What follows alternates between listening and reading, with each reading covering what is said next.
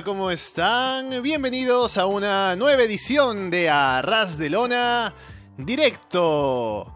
Es sábado 30 de diciembre de 2017, estamos cerrando el año en directo aquí en YouTube. Estamos también para comentar todo lo que hay en, el mundo wrestling en este final de año. Vamos a hablar sobre todo lo que nos deja aquí en el cierre. Estamos Alessandro Leonardo y Fede From Hell en, como digo, en directo en YouTube. Estamos también para quienes nos escuchan luego. Gracias por darle ese botón de play a esa descarga, ya sea a través de Evox, de iTunes, de YouTube, o por seguirnos, por supuesto, en arrasdelona.com y solowrestling.com. Siento que ha pasado mucho tiempo desde que hago podcast, especialmente sobrio. Fede, ¿qué tal? Hola, muy buena, contento de estar una vez más en Arras de Lona y, y qué. cuántas repercusiones, ¿no? De aquel, pues se ve lejano en el tiempo, no me acuerdo hace cuánto fue, pero. Hace como dos semanas. de aquel análisis de, de Great American Bash. Que, wow, fue. Me da miedo escucharlo, sobre todo a medida que se acercaba el final. Creo que, que debe haber eh, momentos más cuestionables, si se quiere. Pero bueno, todavía seguimos hablando de eso. En Twitter siguen las, las menciones al respecto. Y, y, bueno, sabemos que ese bigotón con mullet quedó en nuestros corazones como una de las partes importantes del año, a pesar de haber sido del 91. Eh, eh, estoy, leyendo ahí, solo llevo hasta el segundo combate y fe, ya estaba mal. Es que realmente, la, bebida esa eh, tiene efecto muy rápido, ese es el problema. O sea, no es como la cerveza que eh, por cierto, al mejor estilo. Oh. este, tengo una lata. Eh, la cerveza la vas tomando tranquilo, puedes tomar toda la tarde, no, probablemente no te haga mucho. Pero esto otro sí era bastante efectivo y bueno. Pero hoy tenemos muchas cosas de las que hablar, así que no hablemos tanto de alcohol y hablemos de wrestling. Estamos, como digo, en directo todos los sábados a las 3 de la tarde en Perú, 5 de la tarde en Uruguay, 9 de la noche en España. Y como estamos en directo pueden llamarnos, estamos en Skype, busquen el usuario Arras de Lona y entren a conversar con nosotros sobre lo que ustedes quieran. Y entre los temas importantes para el día de hoy está la previa de Russell Kingdom, que, bueno, es ya una tradición aquí en Arras de Lona tener a Fede comentando shows de los que no está muy enterado, ¿no? Haciendo las previas y demás. Pero para esta ocasión tenemos a alguien que nos va a salvar un poco de esto. Así que vamos a darle paso. Mientras les recuerdo que contamos con el auspicio de AliExpress, la tienda online. Pueden ir a aliexpress.com y ver si algo les llama la atención. Y si van a comprar algo en AliExpress, vayan por el link que tenemos en arrasdelona.com. Está Gin en la llamada, hola. Aló. ¿Está o no está? Ah, sí, sí, estoy, estoy. Creo que tengo problema de audio un momento. Esto es temas de última hora. Eh, me está saliendo el audio por, por fuera por la pantalla, nada, pasa nada. Estoy aquí en el debut en, el directo, hacia esta es la primera vez que estoy y vamos, bueno. Es un debut además forzado, ¿no? Porque alguien me dijo, ahora estamos con complicaciones con Walter. Primero hubo una complicación contigo, luego ahora ha coincidido que Walter no puede. Así que no hay previa de Wrestle Kingdom en Puro Talk y es el momento aquí en, el directo, el último del año, para hablar de lo que va a ser Wrestle Kingdom 12. Ahora, ahora. Ah, ¿qué pasó? ¿Me escuchas? Sí, sí, sí. Ah, em, fallo del directo. Eso, eso, veo. Bueno, vamos entonces a comentar esta cartelera, Fe. Que antes de ir lucha por lucha y viendo como siempre hacemos aquí eh, la distribución de combates, ¿cómo sientes este Wrestle Kingdom? Que siempre siendo el inicio del año para, para el wrestling, ¿no? Que el primer gran evento, siempre llama la atención y no solo eso, sino que como Nuya Paña se sabe que es sinónimo de calidad, hay mucha expectativa siempre de los fans hardcore, de los que siguen New Japan, pero este año es un poco distinto porque no solo los fans hardcore y los que siguen New Japan están pendientes de este show, sino que hay algo por ahí especial que llama a los casuals. Sí, em, tengo, tengo mucho hype, como bueno, suele pasar los últimos años que, que desde que empecé a ver New Japan, sobre todo los eventos grandes. Y este año al punto de, de, que quiero verlo en vivo, porque bueno, después de lo que fue este año, el, los, los combates de Omega Okada, que todo el mundo tenía una reacción increíble, ¿no? De, lo que habían sido, y yo recién los podía ver, no sé, el otro día, o de noche, o, o muchas horas después. que todos me decían que haberlo visto en vivo, o sea, en la transmisión, había sido mucho más importante, sobre todo el primero, ¿no? Que fue como que el, primero que, inició el, shock, ¿no? De, lo que fue la saga después. Entonces, este año, ya hace un par de semanas eh, que estoy planeando a ver a qué hora es, estoy averiguando bien. Yo tengo, vos sabés sobre todo, Alessandro, grandes problemas para darme cuenta de las diferencias horarias. Ah, para mí, Internet no sirve para eso, no, no me es suficiente. Yo recurro a gente que me diga, por favor, qué hora es en Japón, qué hora es en Perú, qué hora es en España. Y bueno, estoy esperando verlo en vivo, eh, madrugar en este caso, y, tengo muchas ganas de verlo porque, bueno, yo creo que estoy en ese lugar entre el fan hardcore y el fan que, bueno, creció viendo WWE, es lo que más consumo también, y bueno, por ahí hay la presencia del alfa que, que me interesa ver. Vamos entonces a revisar la cartelera. y me vas comentando lo más interesante de cada combate. Tenemos como siempre en el pre-show, el New Japan Rumble. Y no sé si hay algún anunciado, alguna. Porque normalmente son sorpresas, ¿no? Pero a lo mejor hay algún anunciado o alguna idea por ahí que va flotando. Sí, va bueno. Eh, anunciado, he revisado la cartelera. Por el momento no hay nadie. anunciado hasta, hasta hace nada. Eh, lo cual es curioso. Normalmente siempre ha anunciado un par de nombres, pero bueno, ya sabemos quiénes van a estar aquí, ¿no? Lo típico Liger, Macabe. Eh, no, perdón, Macabe va a estar en el Gaule. Estas son las típicas cosas en donde ya he situado a Macabe tantas veces estos años que eh, va, bueno, es curioso verlo salir de ahí. Eh, hay un par de gente, parece que están viniendo de Ring of Honor. va, bueno, Chip Burger parece medio confirmado que está en Japón. Así que tendremos nuestro, nuestro momento anual de Chip Burger robándose el New Japan Rumble. Y sí, por el momento no hay ningún grande confirmado. Con el retiro final de Kabuki, tampoco tendremos a, Kabuki oh, por ahí. Un clásico pero... de Japan Rumble. Exacto, de hecho, cuatro años ya Kabuki, las apariciones de Kabuki ya se han convertido en míticas a nivel de las de Cheeseburger. Y, y sí, es bastante curioso. No, este combate siempre es el que me desconcierta porque no sabemos, no sabemos realmente por dónde van a salir. Eh, recordamos años anteriores Yado haciendo básicamente el New Japan Rumble para tener a su grupo favorito, que era Momohiro Clover Seed, ahí en el show. Eh, son este tipo de cosas que hace New Japan. Ahora mismo es eso. No, como años anteriores, al menos sabíamos el número de participantes, teníamos algo, sabíamos, pero parece que conforme pasan los años ya nos anuncian cada vez menos, ahora es completamente sorpresa. Eh, esperemos, como el año pasado, que King Haku pueda estar o alguna sorpresa hecha, pero sí, más o menos New Japan está preparando algo y yo sigo esperando, tengo los dedos cruzados por Scott Norton y quizá Colt Cabana, que está ahora mismo en Japón, quizás se deje caer. Pasando a la cartelera principal tenemos el combate en el que se defiende el título junior de parejas. Roppongi 3K contra los John Box. Fede, ¿qué, ¿recuerdas quiénes son Roppongi 3K? Sí, sí. Me acuerdo que, al principio no, sabía quiénes eran, pero después de un combate, o, un par de combates, y eran los que yo no sé diferenciar su pronunciación, porque en Uruguay todo se pronuncia yo, o sea, sea con SH, con doble L o con Y. O sea que es yo y yo. Yo y yo, claro. Eh, pero sí, me acuerdo de eso, me acuerdo que tienen un gran tema de, entrada. y ya es motivo suficiente por el cual quiero. Creo, o sea, lo poco que vi me pareció que, que era una buena pareja. Y, y bueno, quiero ver a, a, yo y yo, sobre todo quiero verlos entrar. Me gusta, eh, el tema que tienen es genial, es un tema que te queda pegado en la cabeza y es lo que tiene que ser un tema de entrada, ¿no? ¿Habrá chance de que ganen los Bucks el título, Guin?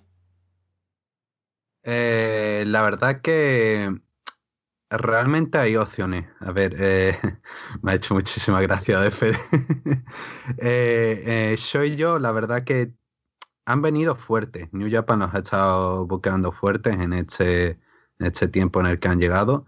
Han ganado títulos, han ganado la Super Junior Tag League. Y va, bueno, más o menos están enfocando ahí como pareja referente, que era lo que han venido. Eh, los Bucks, por su parte, se presentan como ya los veteranos, como los que ya las caras de la división Junior Heavyweight. Eh, han ganado los títulos ya, he perdido la, cuenta de cuántas veces han ganado los títulos. Pero vienen ahí como los establecidos contra los chavales jóvenes. Y va, bueno, un combate interesante a priori. Eh, hay posibilidad de que ganen los packs porque no creo que esta historia vaya a acabar aquí. Eh, y bueno, sabemos que el título eh, junior por pareja es básicamente una patata caliente que cambia de mano cada dos por tres. Y va, bueno, estaría bien que hicieran un, un, tema de historia, ¿no? Algo de progresión como hicieron como el año pasado que con Roppongi Vice, con Barreta y con Romero, que me pareció una historia más completa de New Japan en todo 2017, con esa rivalidad con eh, Romero y Barreta, aprendiendo a, luchar bien en equipo, a llevarse bien, a superarse. Fue una buena historia y realmente creo que pueden montar algo similar con Shoyo. Lo que pasa que es eso, sería regalarle a los Bucks otro reinado extra con el título, que creo que ahora mismo no lo necesitan. Y va, bueno, espero que ganen soy yo, pero me parece que Gedo va a ir por la vía de darle el título a los Bucks.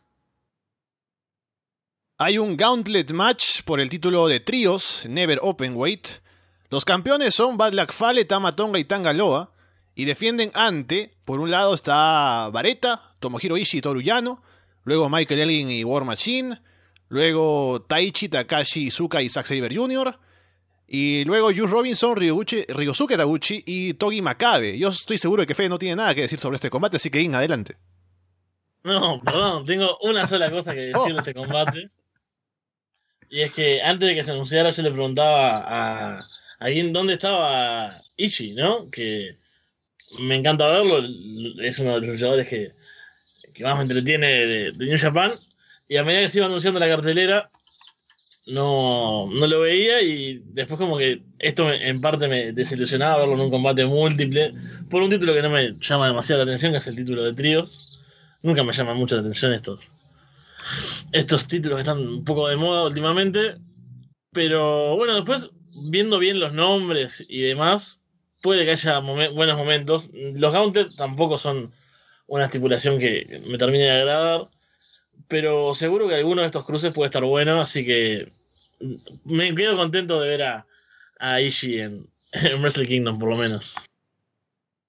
Eh, creo que has dado con la clave, Fede. El tema es que eh, estos títulos no tienen más interés porque son títulos, no sé, este año eh, recuerdo un par de defensas de, de los ingobernables, recuerdo cuando ganaron recuerdo cuando perdieron.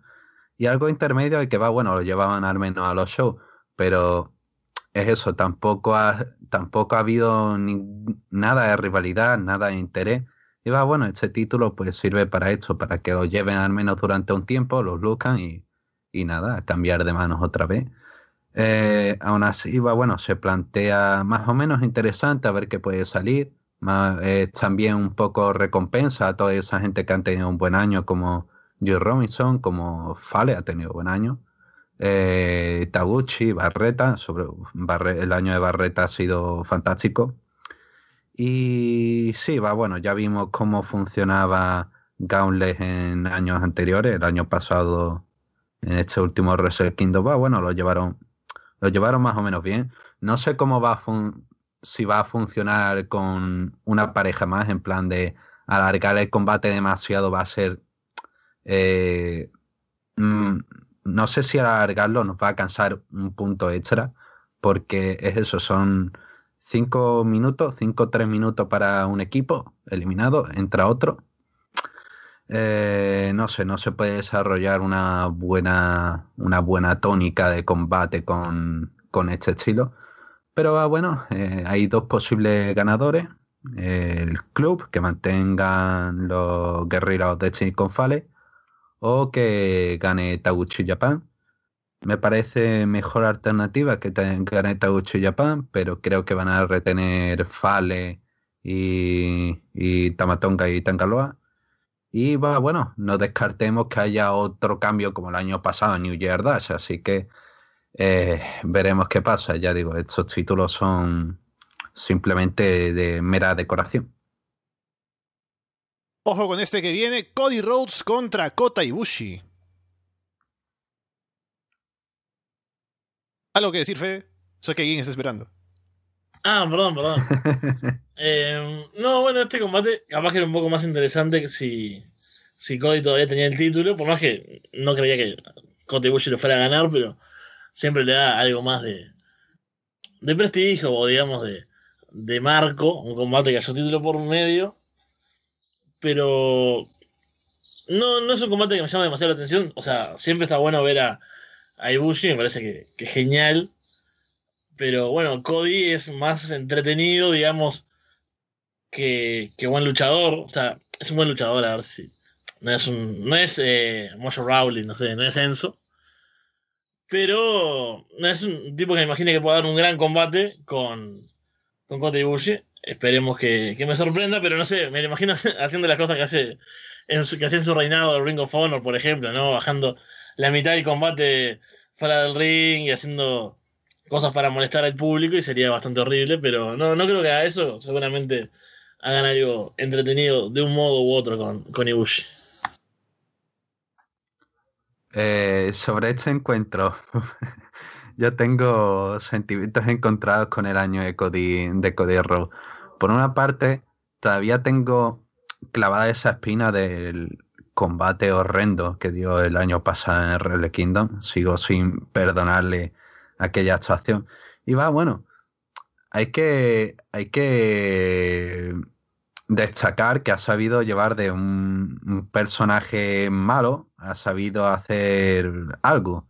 En plan de, va, bueno, soy malo, me creo mejor de lo que soy, eh, me creo la élite, estoy con el Bullet Club, estoy, soy campeón de Ring of Honor, soy lo más. Y va, bueno, un poco ese ego inflado que tiene Cody. Eh, lo único destacado que ha hecho en New Japan este año creo que fue ese combate contra Okada.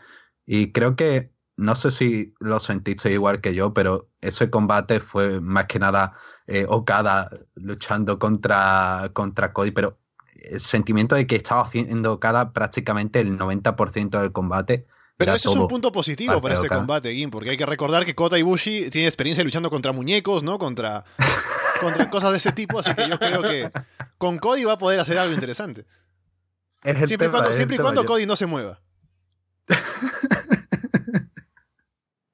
que reciba ahí el, el Moonsault sin moverse, estaría bien.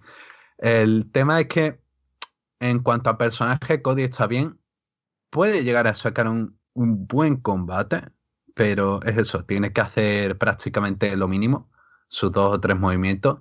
Pero bueno, como personaje está bien. Y sobre todo con esta historia, porque este combate hay que marcarlo dentro de la historia con, Kenny Omega, porque más o menos Cody está con este ego inflado, ¿no? Y está Kenny, y está Kenny Omega dentro del Ballet Club, y Kenny es lo importante. Pero ya vimos esas fricciones de cara a esos shows en Estados Unidos entre Cody y, Kenny Omega. En un principio iban a hacer una, una historia a partir de ahí, de cara a Wrestle Kingdom, pero como empezaron por aquella época a negociar con Chris Jericho, este tipo de cosas no salieron hacia adelante. Eh, por lo tanto, yo creo que van a utilizar esto, este primer paso con Kota Ibushi, que va, bueno, eh, amigo de Omega, y están haciendo más o menos ese Omega contra Ibushi, de, planteándolo hacia un futuro, y plantear que Cody pueda ser el que le cueste el título de Ring, de, de Ring of Honor, iba a decir, el título de Estados Unidos a Kenny Omega. Así que más o menos con esa tónica están trabajando este encuentro y gana o pierda, el objetivo es ahora mismo plantear a Cody contra, contra Ibushi. Contra Ibushi, contra Omega. Por el título Heavyweight de parejas, Killer Elite Squad contra Ivo Sanada. Bueno, este sí es uno de los combates que, que un poco más puedo, puedo tener ganas de ver porque a, a Ivo Sanada los, los he seguido un poco más que algunos otros luchadores de, New Japan. Porque bueno, o sea, ¿cómo no seguir un tipo que se, llama malvado? O sea, maldad. o sea, claramente es el tipo de luchadores que tengo que, que prestar la atención. Y bueno, más allá de eso, eh, es una cuestión de, estilo, me, me, gusta. Y este es un título que me cuesta mucho seguir quién lo tiene también, porque sí, creo que no tiene capaz tantos cambios como el, el Junior de parejas, pero una época reciente que hubo eh, los combates, eh, seguro recordará bien en, qué show fue. La gira de, Destruction, en la que hubo tres encuentros iguales.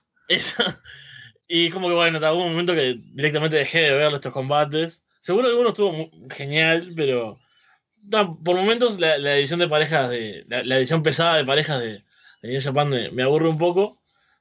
Pero esta vez eh, tengo ganas de verlo. Eh, Killer Elite Squad no los veo demasiado, o sea, los he visto sí en algunos eventos, pero es de las parejas que más me llama la atención, así que espero una victoria de los ingobernables.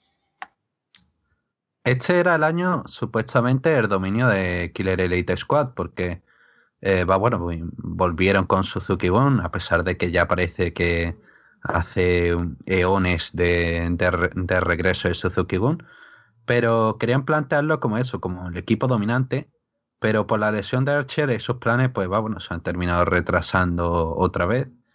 Y en este último final de año, pues intentaron eh, concentrar todo eso en poco tiempo y ahí tuvimos esa gira de Destruction y ese combate en Kino Pro Wrestling, que fueron cuatro encuentros en menos de mes y medio. Eh, exactamente el mismo encuentro en trío.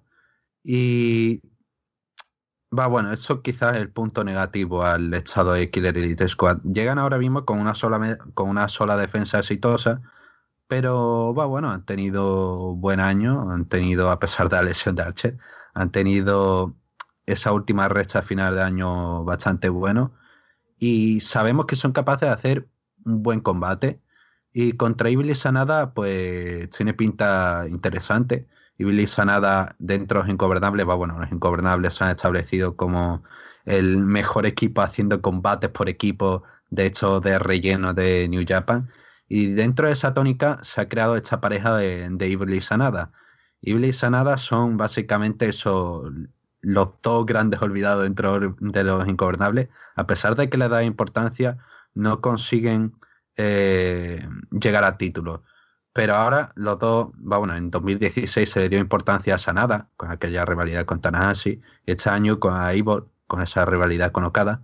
Y juntándolos, creo que sale algo más interesante. De hecho, creo que el mejor equipo que estuvo en la World Tag League, los únicos que hicieron algo interesante fueron Ivor y Sanada. Y bueno, también hay otras excepciones, destacar el torneo de, Jeff Cobb, etcétera. Pero Ivor y Sanada consiguieron afianzarse muy bien como pareja y ahora mismo no hay mucha historia atrás, más que equipo A enfrentándose a equipo B, pero Ivy y Sanada están en ese punto en el que tienen que demostrar que tienen que estar ahí, que están en ese punto de alcanzar el título y por ese, por ese punto está interesante. La verdad que quiero ver qué puede salir de esta tónica entre estos dos equipos y a ver, pinta un buen combate por equipo.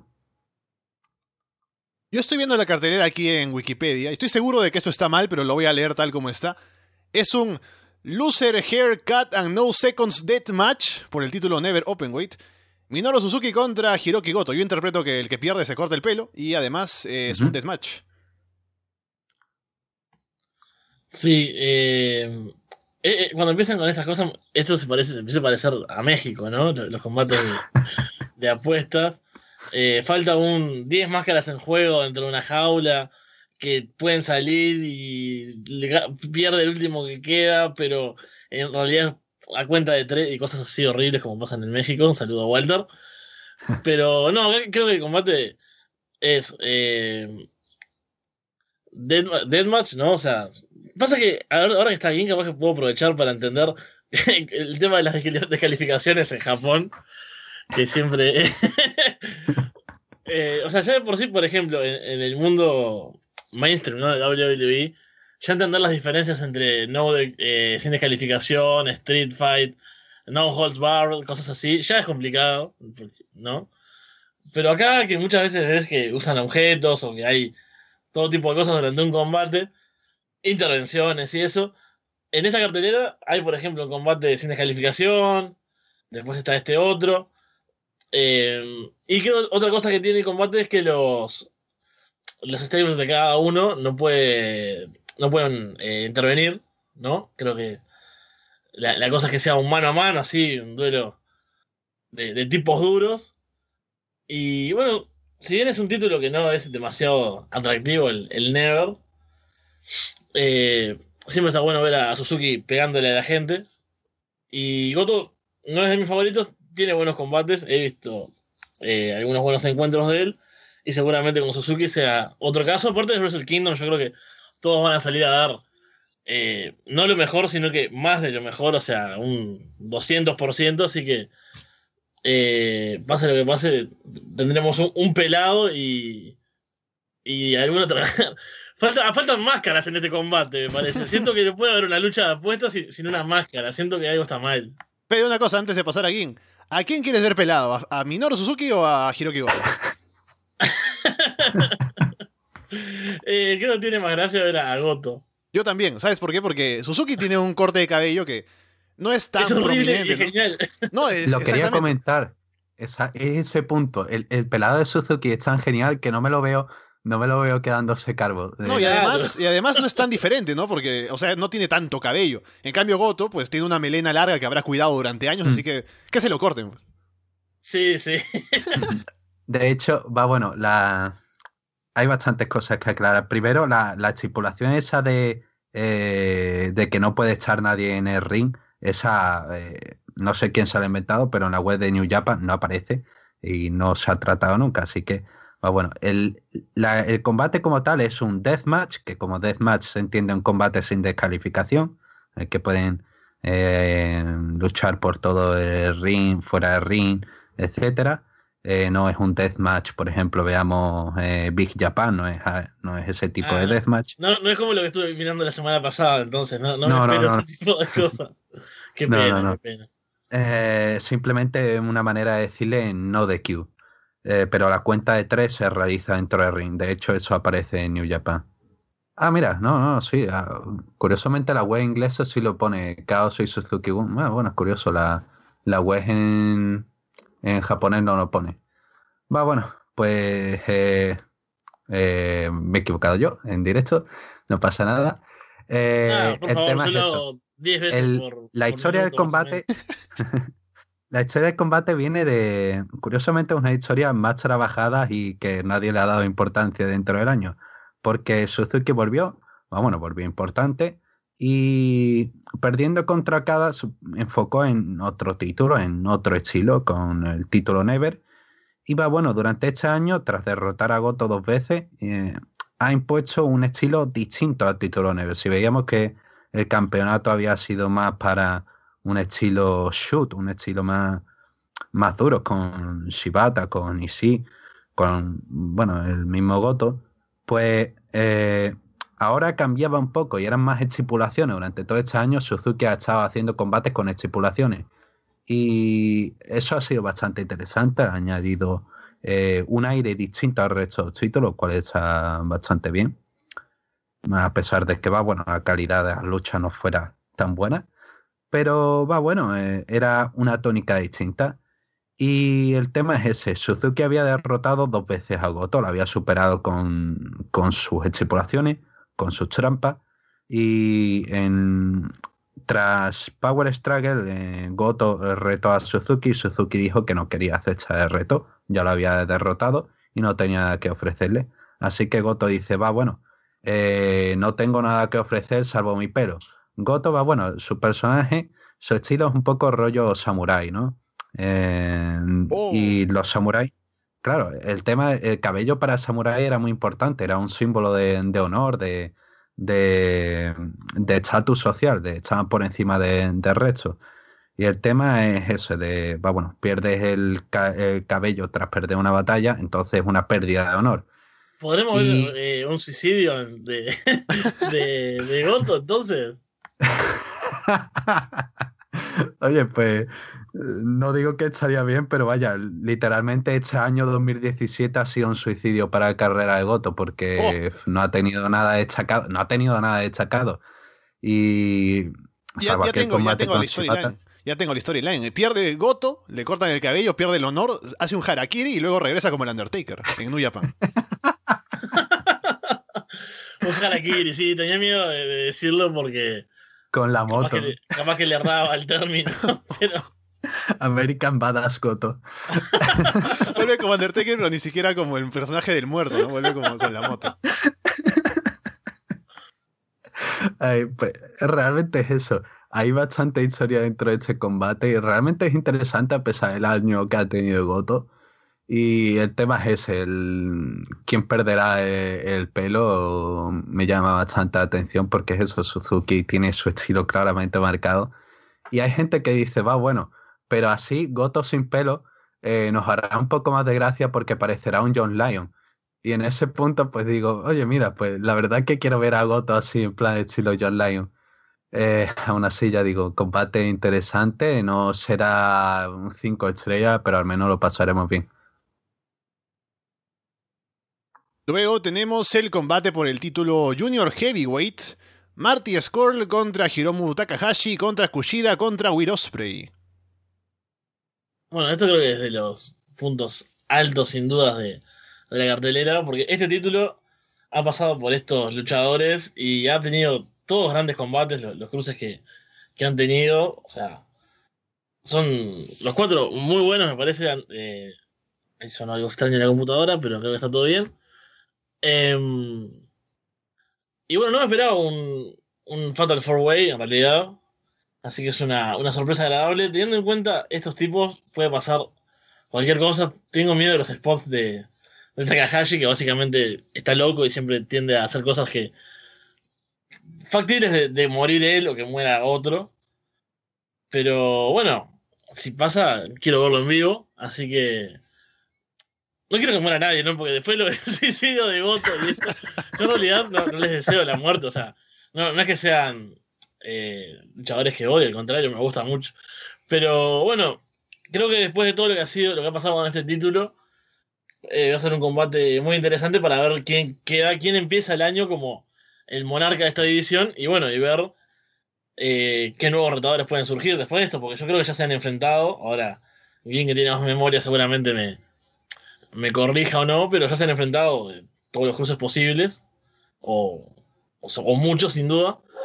Y bueno, supongo que el que salga campeón acá se establecerá como, ya te digo, la, cara de, esta división y tendrá que, recibir nuevos retadores. Fede, seguro que quieres ver Wrestle Kingdom y no Juego de Tronos con tanta muerte, la verdad que está ahí, ahí. Va, bueno. Eh, sí, la verdad que el buqueo de este combate me recuerda un poco a la situación que teníamos en eh, Wrestle Kingdom 7, creo que fue el Kota Ibushi contra, contra Loki contra Prince David, que eran básicamente los tres que habían dominado la división Junior Heavyweight. Y básicamente los juntaron, los que habían tenido protagonismo, los juntaron y bueno, ya vimos la que, la que armó Loki apareciendo con ese traje y no echando cuentas oficiales de New Japan, pero bueno, esa es otra historia. Eh, más o menos el mismo planteamiento, los cuatro protagonistas de la división Junior Heavyweight de este año, uno por cada, por cada por cada grupo, uno por los ingobernables, otro por Chaos, otro por el Palace Club y otro por New Japan. Y básicamente ese planteamiento de historia. Eh, Osprey ha tenido un buen año, ha mejorado bastante y va bueno, a pesar de que eh, todavía tiene muchas cosas que pulir. Se, ha, demostrado como alguien muy importante, ha tenido buenos encuentros como ese final de Bejo Super Junior contra Kushida. Eh, y bueno, y ese combate contra Ricochet, que también estuvo muy bien. Y la empresa quiere contar con él, pero al parecer eh, Will tiene otros planes para 2018 y al parecer va a dejar un poco de esta exclusividad que tenía con New Japan y Ring of Honor. Va a ir más a Evolve y tiene otros planes eh, para los próximos años que seguramente terminen dentro de, Connecticut, dentro de la empresa más Mahon. Así que va, bueno, quizás no sea el mejor momento para apostar por él, pero eh, New Japan y a ver qué hace. Eh, Kushida, bueno, se mantiene como la cara de, la división y tiene que seguir con esta historia de redención. Ahora es una historia de redención de Kushida porque ya le derrotó Osprey le, tras haberle derrotado siempre. Al fin Osprey le ganaba por una vez y ahora Kushida es el que tiene que volver a por el título. Así que va, bueno, espero que por el momento no se lo den. Eh, Skull, sinceramente, no me ha gustado nada lo que ha hecho en New Japan el año. Quiero decir, mm, no entiendo el personaje, no entiendo su, plan, su planteamiento en el ring, no entiendo básicamente nada de lo que hace, a pesar de que alguien me diga, no, es que no has visto Skura. Sí, he visto Skura en Red Pro, lo he visto en otras empresas y he visto cómo ha ido básicamente degradándose con el tiempo y ahora mismo en New Japan eh, hace poco menos que Cody en el ring. Así que, va, bueno, va a ser curioso si puede eh, superar un poco ese handicap personal o simplemente se quedará agitando las manos y haciendo el boop boop y ya está. Y Hiromu, que creo que es el que tiene más opciones de ganar, porque va, bueno, estuvieron con todos estos momentos en los que iba a retar, pero le golpeaban siempre y retaban otro. Y ha tenido un buen boqueo, tuvo un buen boqueo la, la primera mitad de 2017, pero la segunda, pues como que no, empezó a acumular derrotas, empezó con el tema de eh, Daryl y empezó con el tema de más cómico. Pero aún así, yo espero que en este combate, que puede ser un poco más locura, salga el auténtico Time Bomb y podamos tener esos momentos que ya dice Fede de casi muere eh, pues seguramente tengamos un poco eso de Hiromu. Y el tema es que es esto, tenemos buenos ingredientes, pero la cuestión es como cuando haces una tarta, ¿no? Tienes que mantener la cantidad y equilibrarlo. Vamos, aquí arras de repostería. Tienes que equilibrarlo. Y sinceramente apuesto por Hiromu, me parece la mejor opción por el momento, pero bueno, veremos. En principio, eso, un combate caótico y eh, a ver qué, qué hace New Japan con el título título intercontinental, Hiroshi Tanahashi, que llega básicamente sin un brazo y sin una pierna, contra Jay White. Eh, perdón que me distraje, porque está Doctagon presente en este momento, ahí. Hay pájaros, hoy, hoy es todo muy, muy natural acá el entorno. Eh, yo me imagino que estás así eh, como en un campo abierto, con, solo con la PC, ¿no? Y los animales se van acercando, ¿no? Y van, conversando. Le traen la cerveza, Fede. Es que hace, hace mucho calor acá hoy. Eh, estoy sudando como si estuviese corriendo hace tres horas y estoy sentado nada más hablando. Pero bueno, superemos el problema de, de. Mientras trato de recordar qué combate me acabas de decir. Eh, Tanahashi contra Jay White. Ajá. Sí. Uh, bueno, este es otro combate también que, que, me llama mucho la atención. ¿Qué puedo decir de, de, Tanahashi yo que claramente no lo conozco hace tantos años ni nada? Sabemos que es el, el Ace, que ha dado grandes combates este año, sobre todo con, con Ibushi, me acuerdo. Y Jay White es un luchador que me llama mucho la atención las veces que lo he visto. Y me gustó ese, ese enfrentamiento que tuvieron. Eh, cuando, bueno, apareció como eh, Switchblade, creo que es el, ¿no? el, nombre, ahí va. Y bueno, tengo ganas de verlo, tengo ganas de ver qué puede hacer Jay White ante un luchador como Tanahashi, ¿no? Con todo lo que representa para, para New Japan. Y, y bueno, en realidad estoy expectante, ¿no? No sé, no sé qué resultado puede haber. No me imagino que Jay White gane. Pero sin duda va a ser una, buena oportunidad para verlo así en lo, en lo más alto, o en uno de los puntos más altos de, de New Japan. He silenciado el micro un momento y casi me ahogo mientras bebía agua. ¿Cómo? ¿Tu perro se llama Octagón? no, no. Eh, es parte de, de la Barcelona Universe Dogtagon, es Doctagón, porque cuando, cuando a veces tenemos los directos y falla Walter el micrófono, lo que falla en Fede es el perro, ¿no? Y ni siquiera es su perro, es del, vecino, ¿verdad? Es del vecino, sí, sí. Por eso yo no puedo hacer nada, si no, le estaría aplicando alguna llave de sumisión o algo. Pero, claro, el mío no sé ni siquiera dónde está en este momento, como debe ser, o sea, está recluido. Este perro infame está acá a unos metros y no puedo hacer nada. Aparte, está como en un techo, o sea, ni siquiera puedo tirarle algo. Ay, va, bueno, aclarado eso. Ay, voy a centrarme. El combate, este combate yo creo que puede ser uno de los más destacados de, del show. Eh, White viene básicamente a robarse New Japan. Eh, ha tenido un buen, una buena etapa por Ring of Honor. Más bueno, buena etapa. He visto simplemente unos cuantos combates, 10 combates que habrá tenido en Ring of Honor. No sé, eh, Alessandro, tú si tú lo has podido seguir más. o sea, si lo comparas con cómo trataron a ahora no me acuerdo el nombre, de Watanabe cuando estaba ahí en, en, Ring of Honor, le han dado mucho más que hacer, ha tenido combates importantes, ha estado en rivalidades, así que sí, lo ha hecho bastante bien. Y has visto su crecimiento, incluso si has seguido lo que ha hecho en Ring of Honor, has podido ver cómo se ha establecido él mismo como un luchador más maduro y demás. Y por eso ahora que vuelve a New Japan, lo ves en esta posición y si lo has visto en Ring of Honor dices, bueno, está, está listo para ese tipo de combates. Sí, eh, recuerdo esa lucha contra Willowsbury, puede ser, un show de Ring of Honor. Sí, sí, sí.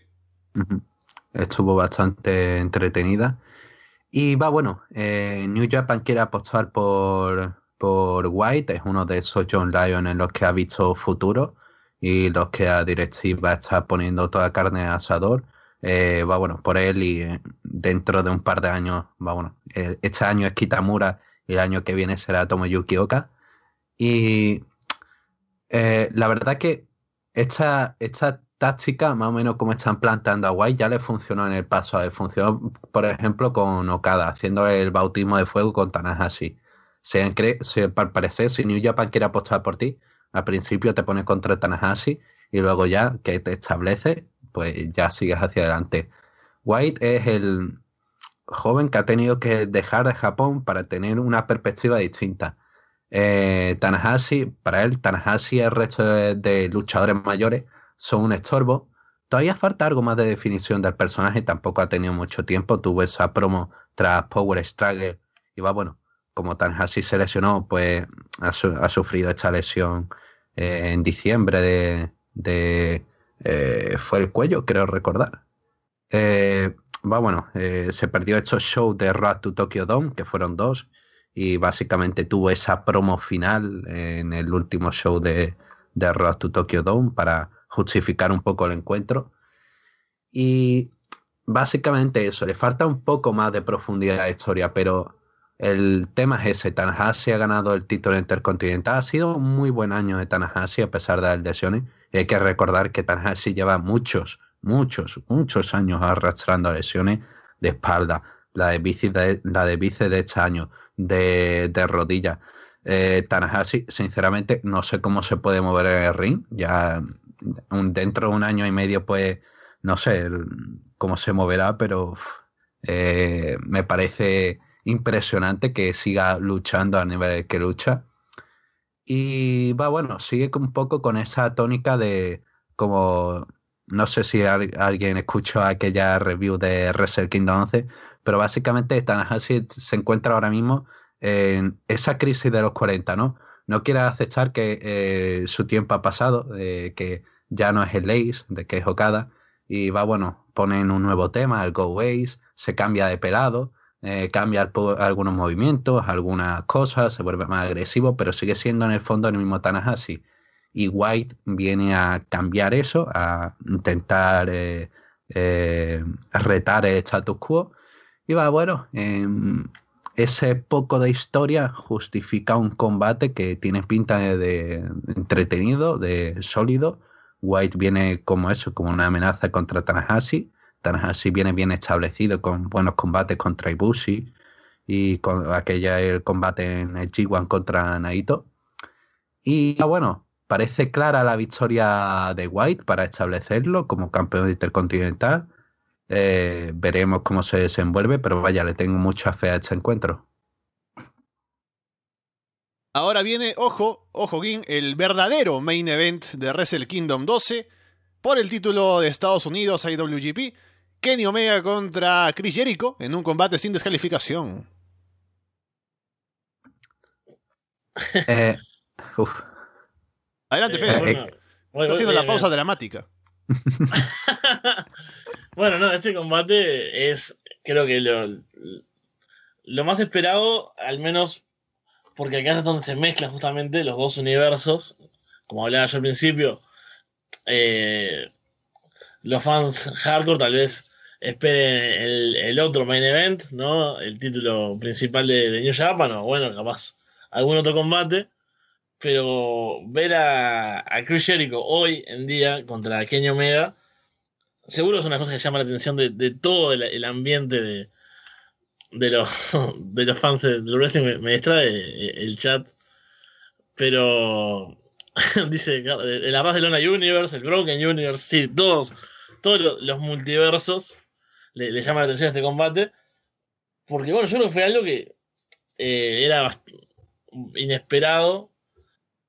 Y no sé, no esperábamos ver eh, tan pronto, capaz, o, por lo menos no en este marco. Me acuerdo cuando estaba lo de los tweets y hablábamos de, que se podía dar en, en, el crucero de Jericho, tal vez, o algo así. Pero no en Wrestle Kingdom y no de esta manera, aparte.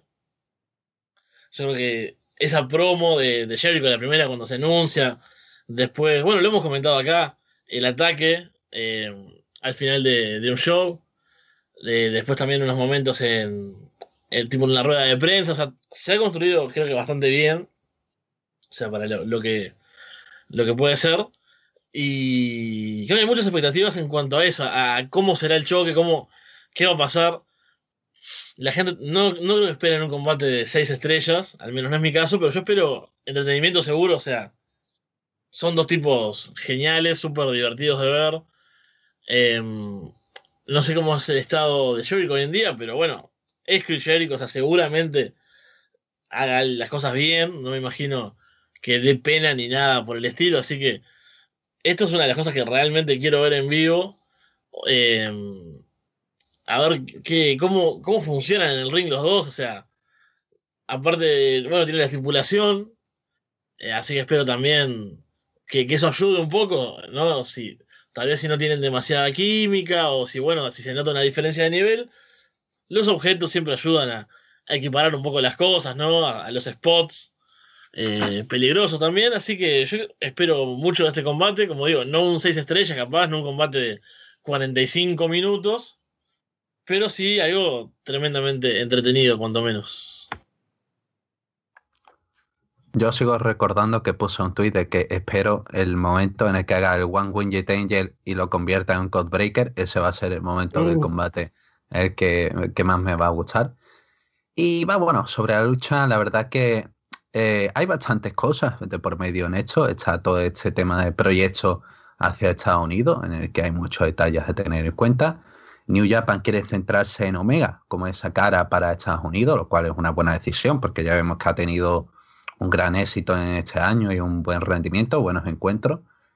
Y vámonos, los contactos con Jericho empezaron a mediados de verano, ya os dije antes, y Jericho viene como esa, esa guinda para coronar el año de, de Omega y darle un poco más de importancia a un título que llevan menos de seis meses de vida.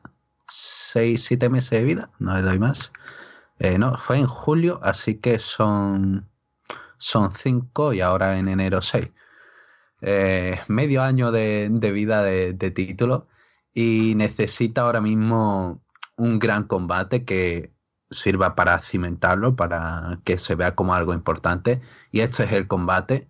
Eh, me, gusta, me gustó la decisión de Jericho como, como retador al título, porque es un poco, sigue un poco esa historia, ¿no? De eh, New Japan ha ido creciendo, le han empezado a tirar dardos a al perro más grande, y el perro más grande pues ha venido a morderles en el brazo.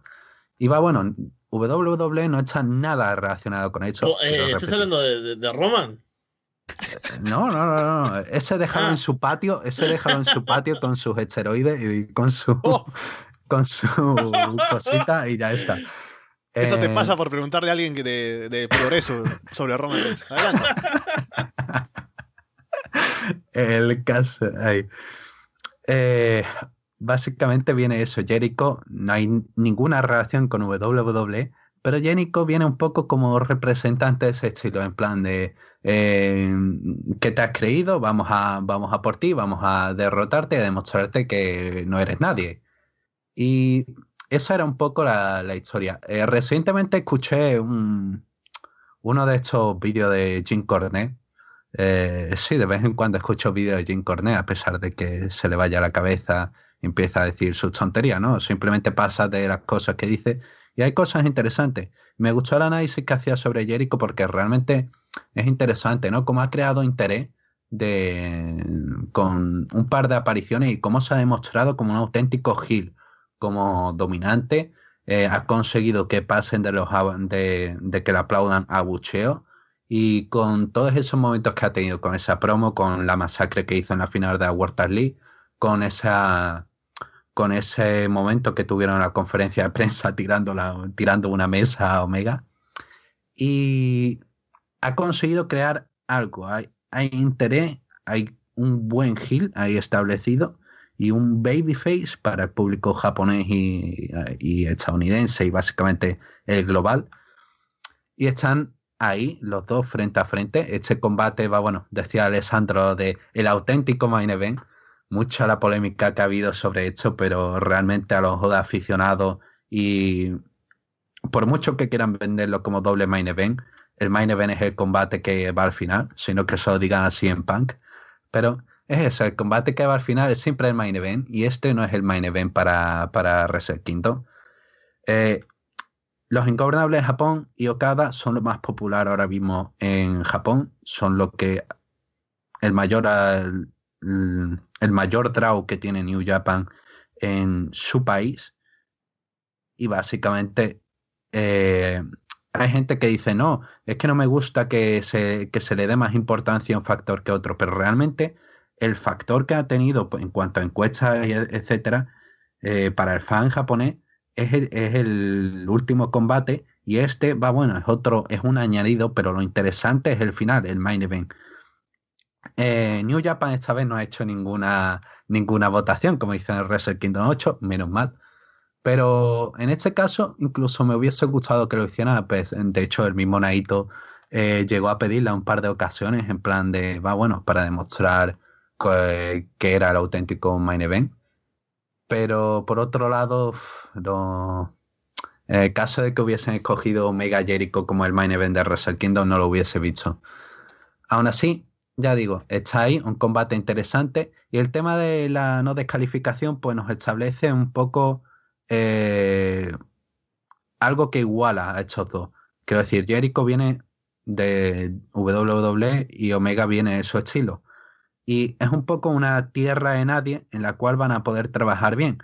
Porque, sinceramente, no me veo un combate 100% WWE con Omega, ni me veo un combate eh, más Omega con Jericho. Es esa tierra en medio con la descalificación, donde creo que puede estar interesante. Y va, bueno, no me voy a extender un poco más, no me voy a extender más.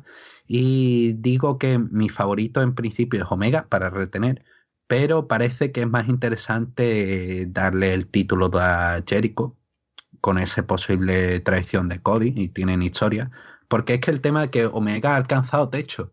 Ahora mismo eh, no hay nadie que pueda vencer a Omega por el título de Estados Unidos. Y sinceramente, con Jericho ganando, crean cosas más interesantes. Puede ganarlo, eh, eh, no sé, puede ganarlo Joey Robinson y entonces tienes una figura que se eleva al nivel de Omega Jericho y al nivel de Omega y Jericho y ahí tienes parte de un posible proyecto de Estados Unidos pero claro, creo que esto ya es simplemente yo pidiéndole peras al hormo. Y creo que finalmente tendremos a Omega defendiendo el título aquí y siguiendo con el reinado. A ver hacia dónde lleva esto. Pero claro, como dice Jericho, eh, eh, nunca hay nada claro y va, bueno, él ya lo ha demostrado con eso de que hace todo lo, lo imprevisible. Y a pesar de que es para una sola ocasión, para solamente este show, a lo mejor aparece para, para otros y pueden alargarlo hasta ese, hasta ese show en marzo en Estados Unidos, en Strong Style Evolve. Bueno, bien, gracias por estar aquí con nosotros en la previa de Wrestle Kingdom. Ah, no, que falta un combate más. Kazuchika Okada contra Tetsuya Naito por el título IWGP Heavyweight. Bueno, eh, ya, te, olvidabas de, este combate porque bueno, ya hablamos de, lo más importante, del alfa y el omega. O sea, ¿qué puede haber fuera de eso, no? Justamente, ¿no? Es. Pero bueno, este combate viene con una, me imagino, con una gran construcción. Sabemos hace un tiempo ya que está, que está pactado. El reinado, ojalá hubiese pensado en esto que iba a decir antes de, decirlo, pero el reinado de Okada, ¿cuánto tiempo lleva? Eh, sé que lleva mucho, lleva muchísimas defensas. Más de un año. Más de un año, wow.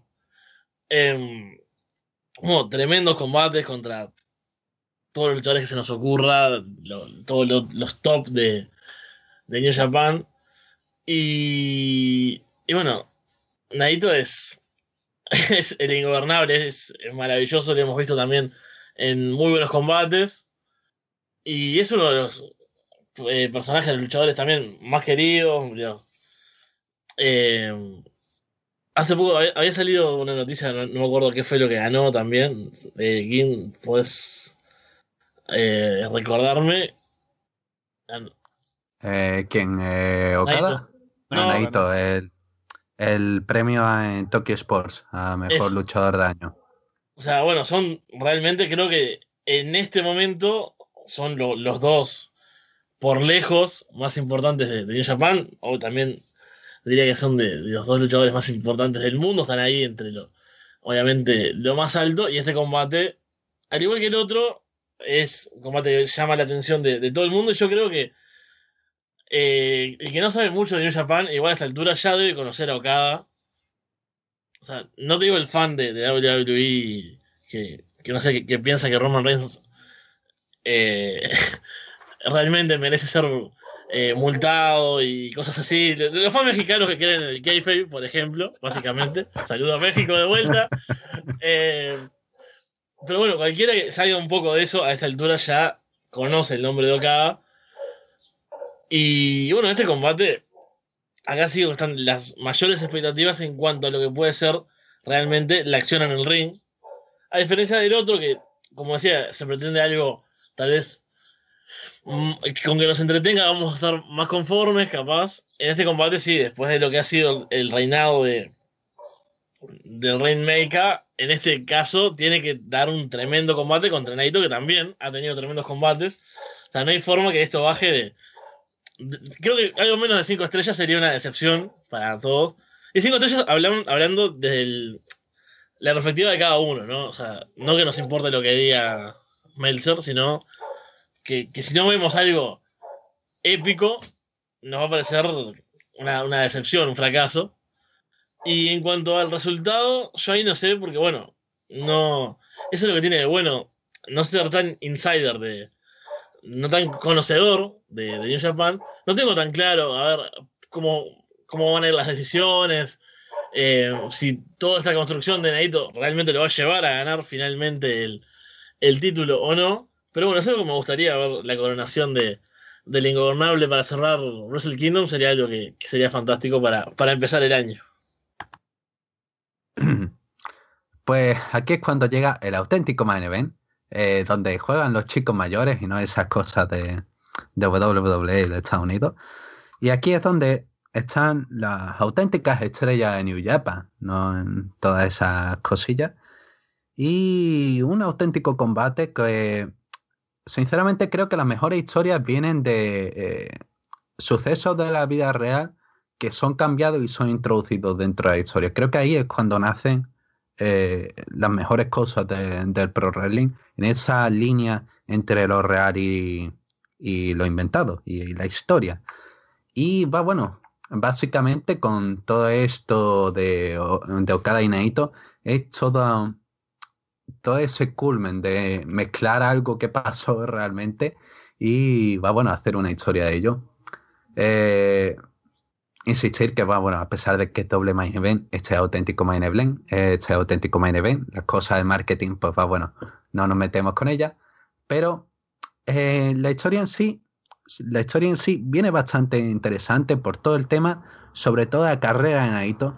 Naito es alguien que, en contraposición a Okada, no es alguien que le hayan dado todo. Okada es eh, el que tuvo el, ojito derecho de, de New Japan, el que eh, fue a TNA por encima de, otras localizaciones, a pesar de que va, bueno, qué uso tuvo TNA con él, pero eh, era, un trato, era un trato preferencial eh, ir a Estados Unidos con respecto a otras localizaciones.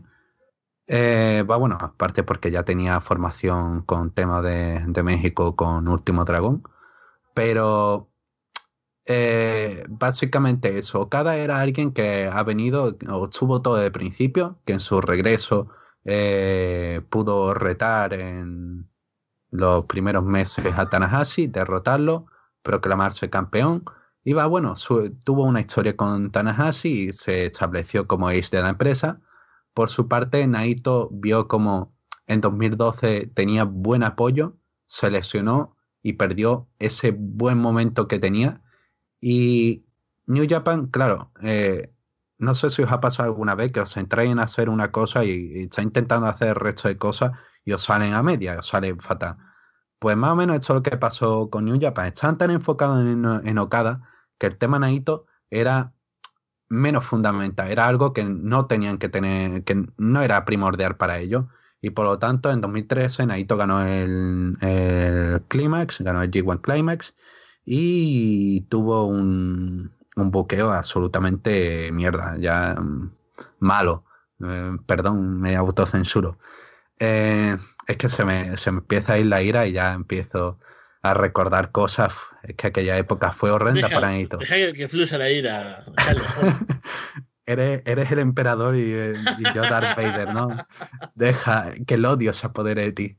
Pues bueno, sí, fue un, fue, un, fue un momento de mierda para Naito, porque básicamente le daba un boqueo que estaba con una rivalidad sin importancia contra Yujiro, la gente lo empezó a dar de lado, y básicamente por eso al final New Japan, decisión empresarial al fin y al cabo, hicieron esa votación y al final escogieron en Wrestle Kingdom 8 que el Tanahashi contra Nakamura fuera main event por, por encima del combate, del combate por el título peso pesado, lo cual no había pasado nunca, bueno, a pesar de la corta historia del título intercontinental, pero no había pasado nunca, era eh, inconcebible un título con tan poca historia ya teniendo un main event. Y básicamente eso, Naito se tuvo que reinventar, tuvo que cambiar, eh, tuvo que hacerse ingobernable, no por elección, sino por destino, y tuvo que eh, modificarse a intentar ser mejor de, lo que era, intentar ser un producto para la empresa. Aparte, Naito tuvo críticas de, luchadores, tuvo, fue un, unos años bastante malos para Naito, el cual, ya digo, tenía antes un buen momento, apuntaba bien, en New Japan lo estaba haciendo bien con él, pero tras su lesión perdieron completamente la fe con él y básicamente lo dejaron en una zona media, pero claro, hay ocasiones en las que tienes que hacerte, en las que tienes que darte importancia, y eso es lo que hizo Naito. Y básicamente ha estado golpeando la puerta hasta que han tenido que abrirla. Y tres años más tarde nos encontramos con que Los Ingobernables es el grupo más, más importante de, New Japan que hace más ventas en Japón. Y nos encontramos con que Naito es actualmente el luchador que más dinero hace en New Japan junto a, junto a Okada. Y es este momento en el que se enfrentan los dos mayores draws que tiene la empresa. Y bueno, tuvieron ese momento de reinado corto de Naito que básicamente era eh, básicamente era una, un mero abrir boca, era básicamente darte ese, ese pequeño pico labis antes de, la buena comida. Y sí, tenemos una historia montada en hechos que fueron, eh, que enfadaron mucho que fue una época que horrenda para todos aquellos que veían eh, como Naito, siendo un gran luchador, era reducido a nada. Y Okada, mientras tanto, ha conseguido ser un pleno luchador, a pesar de que le han dado todo, ha demostrado que realmente merece esa posición porque es absolutamente increíble. Y tenemos aquí una historia magnífica, un combate magnífico. También ha estado preparando nuevos detalles. No sé si habéis visto ese nuevo finisher que tiene Okada, que es un Cobra Clutch, que es para básicamente el evitar el evitar destino, evitar el finisher de Naito y aplicar un movimiento de sumisión. Está bastante mejor que esa que tenía el Red Ink, pero va bueno, ya digo, ese movimiento fue transición para New Japan Cup. Eh, en fin, es una historia muy interesante, un combate muy interesante, el auténtico main event.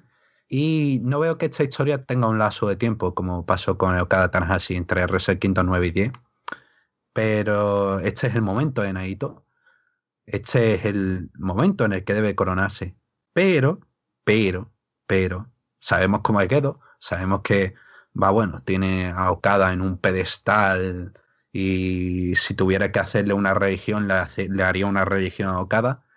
Y es el tema ese. Estoy, estoy seguro de que va a ganar Naito, pero tengo algo detrás de mi nuca, mm, la conciencia me está diciendo, pero acuérdate de Gedo, acuérdate de, de que Gedo le, va a dar, le puede dar una victoria a Okada y que siga siendo campeón, que siga siendo el reinado más largo del campeonato peso pesado.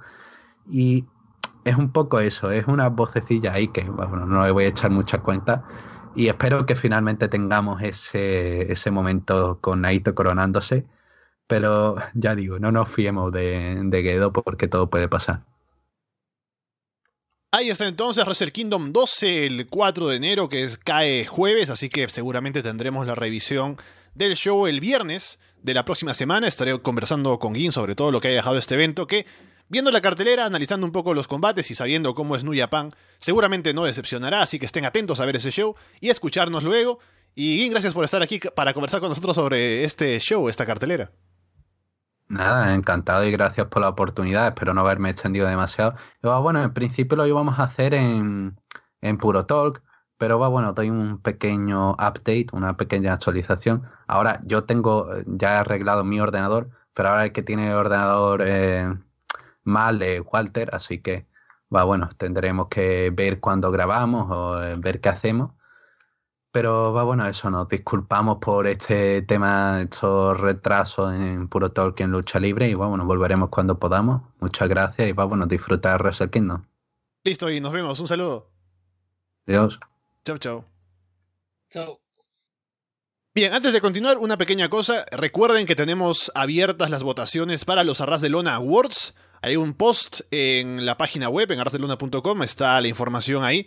Es sencillo enviar a mi correo a alessandro.arrasdelona.com una lista con los candidatos para cada categoría que está ahí, lista de cinco para cada una, y en orden porque, dependiendo del orden, se reciben puntos para la suma final de los ganadores, así que tienen hasta mañana para enviar todavía. Apenas llegue primero de enero se cierra todo, así que aprovechen el tiempo que aún queda para enviar las listas. Hablemos de lo que ha pasado esta semana en WWE. Fede, una semana con buenos combates en los shows de televisión. En Raw tuvimos la coronación de Seth Rollins y Jason Jordan como campeones de parejas, esto como resultado de la lesión de Dean Ambrose. Y es curioso porque estaba clarísimo, hasta la semana pasada, que el plan era que Jason Jordan hiciera el turn heel, ¿no? Estaba un poco apuntando a eso, con la forma en la que se comportaba, la relación con Kurt y demás, pero como Dean Ambrose no puede estar más, han cambiado las cosas y ahora Jason Jordan es ahí el reemplazo, ¿no? Al lado de Seth Rollins. Son campeones de parejas, así que veremos qué sigue ahora para Jason Jordan y para The Shield. Sí, esto fue una sorpresa. Yo, como siempre, pasan cosas raras o importantes en Raw. Es el día que yo no lo cubro. Recordemos que este último show fue la Navidad. Fecha que obviamente no es que me importe por motivos religiosos, sino que tenía gente en casa, cosas de comer, cosas de tomar. Ajá. Y dije, bueno, no, no, yo pedí no estar eh, cubriéndolo y ni lo vi, ni leí los resultados, ni entré al grupo de, de WhatsApp. Pasa que el otro día... tiene seniority, ¿no? Dentro de, la página web uno puede pedir el, el, día libre cuando quiere, ¿no? Así como Fede, ya. Claro, experiencia. Que, lo hagan los, que lo hagan los Young Lions. que, realmente le, decimos así. Pero bueno, cuando entro al otro día y veo la, imagen principal, claramente no entendía nada. Porque incluso después lo. Cuando leo cómo surge, es bastante extraño cómo surge la.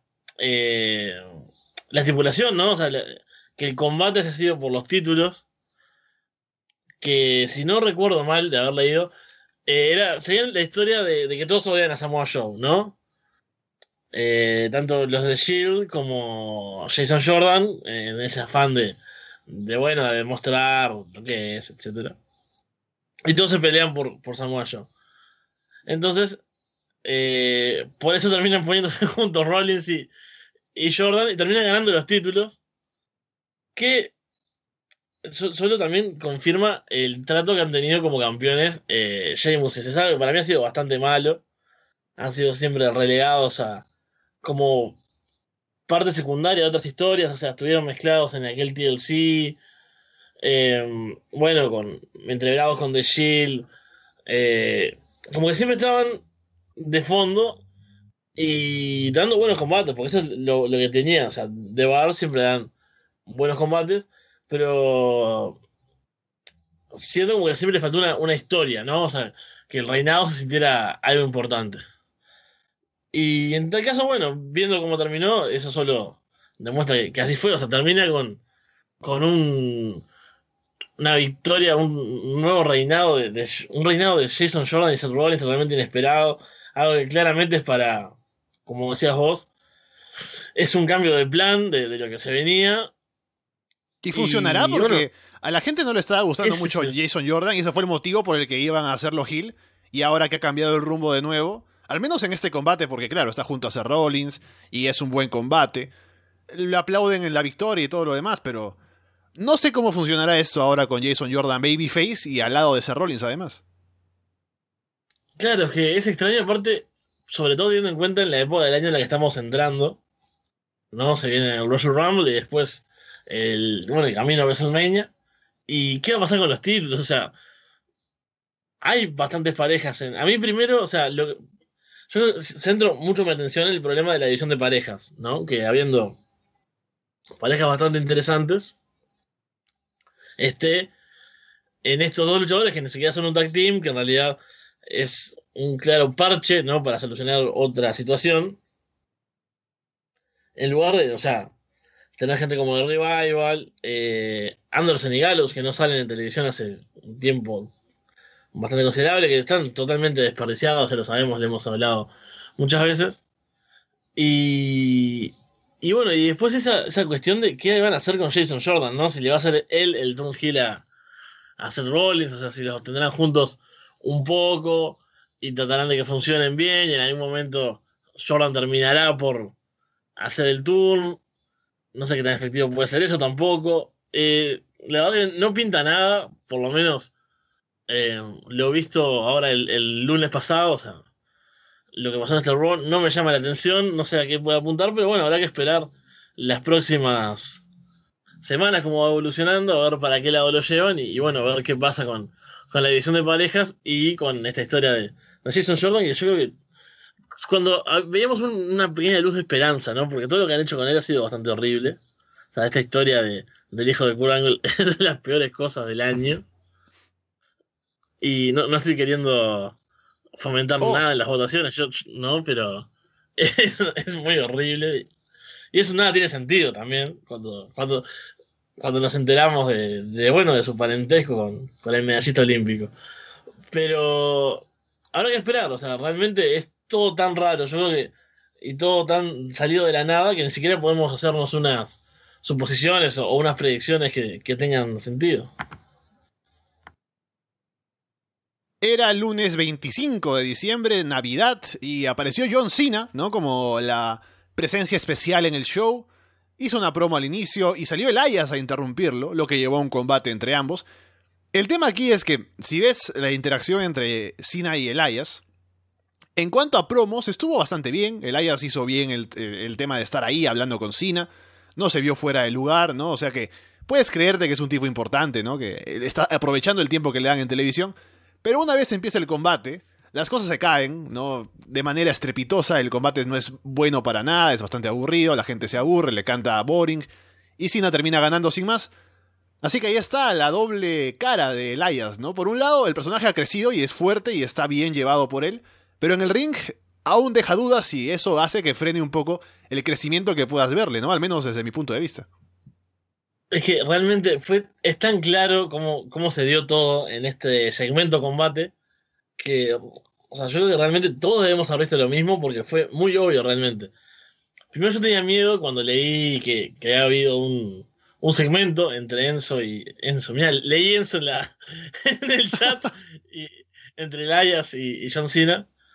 Dije, uy, el terror de siempre, ¿no? John Cena eh, apabullando, atropellando, arrollando a, a los luchadores que no tienen el mic, que el micrófono que tiene él, la, habilidad al habla que tiene John Cena, que sabemos que es impresionante.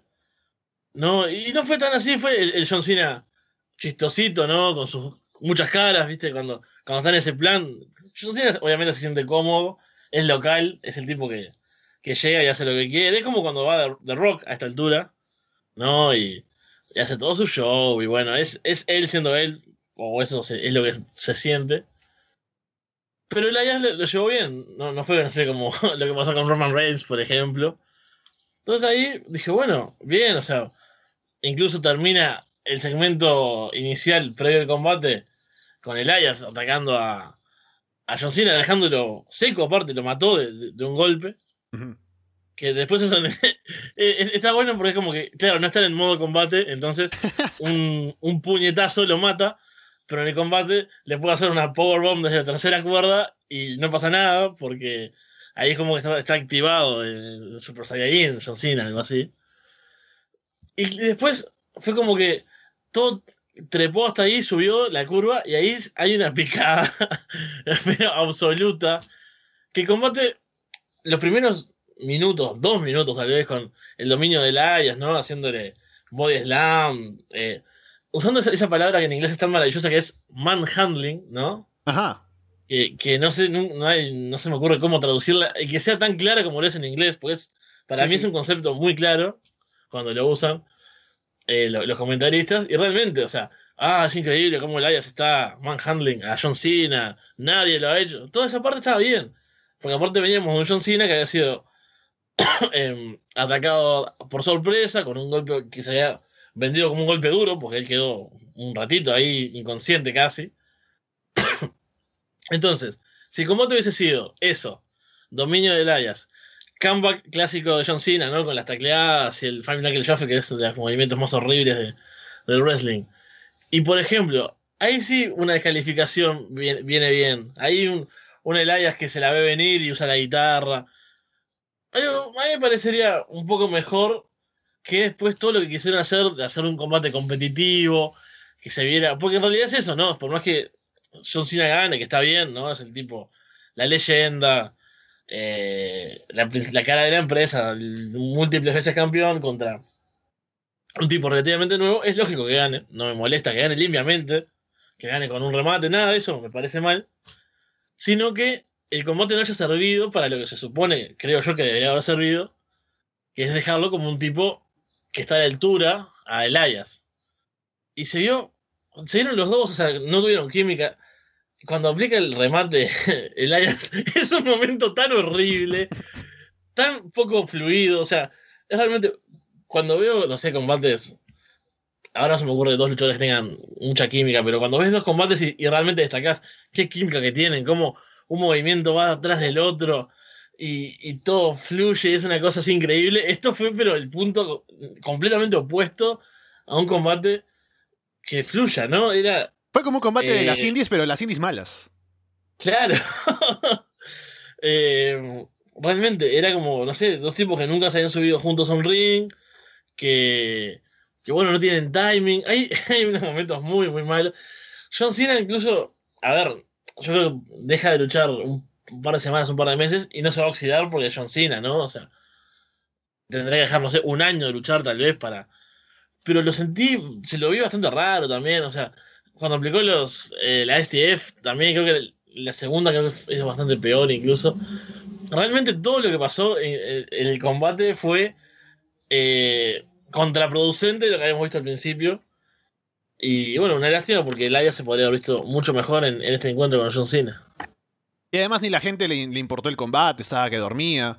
También porque Cena pues ha estado fuera un tiempo y la última vez que lo vimos fue para Survivor Series que llegó sin nada y no hizo nada, así que es entendible. ¿Qué más pasó en Raw? Eh, bueno, vamos a ir rápidamente por esto porque tenemos ya eh, poco tiempo. Nos pasaremos un poco de la hora seguro, pero bueno, hay que terminar esto. A Hideo Tami, que está ahí, no, no conecta demasiado, no, no, no, ha, no ha sido un gran impacto su debut en el roster principal. Matt Hardy. Eso es un, guiño guiño a, la lesión a Kendrick. No conecta demasiado. Oh, No ha oh. sido un gran impacto.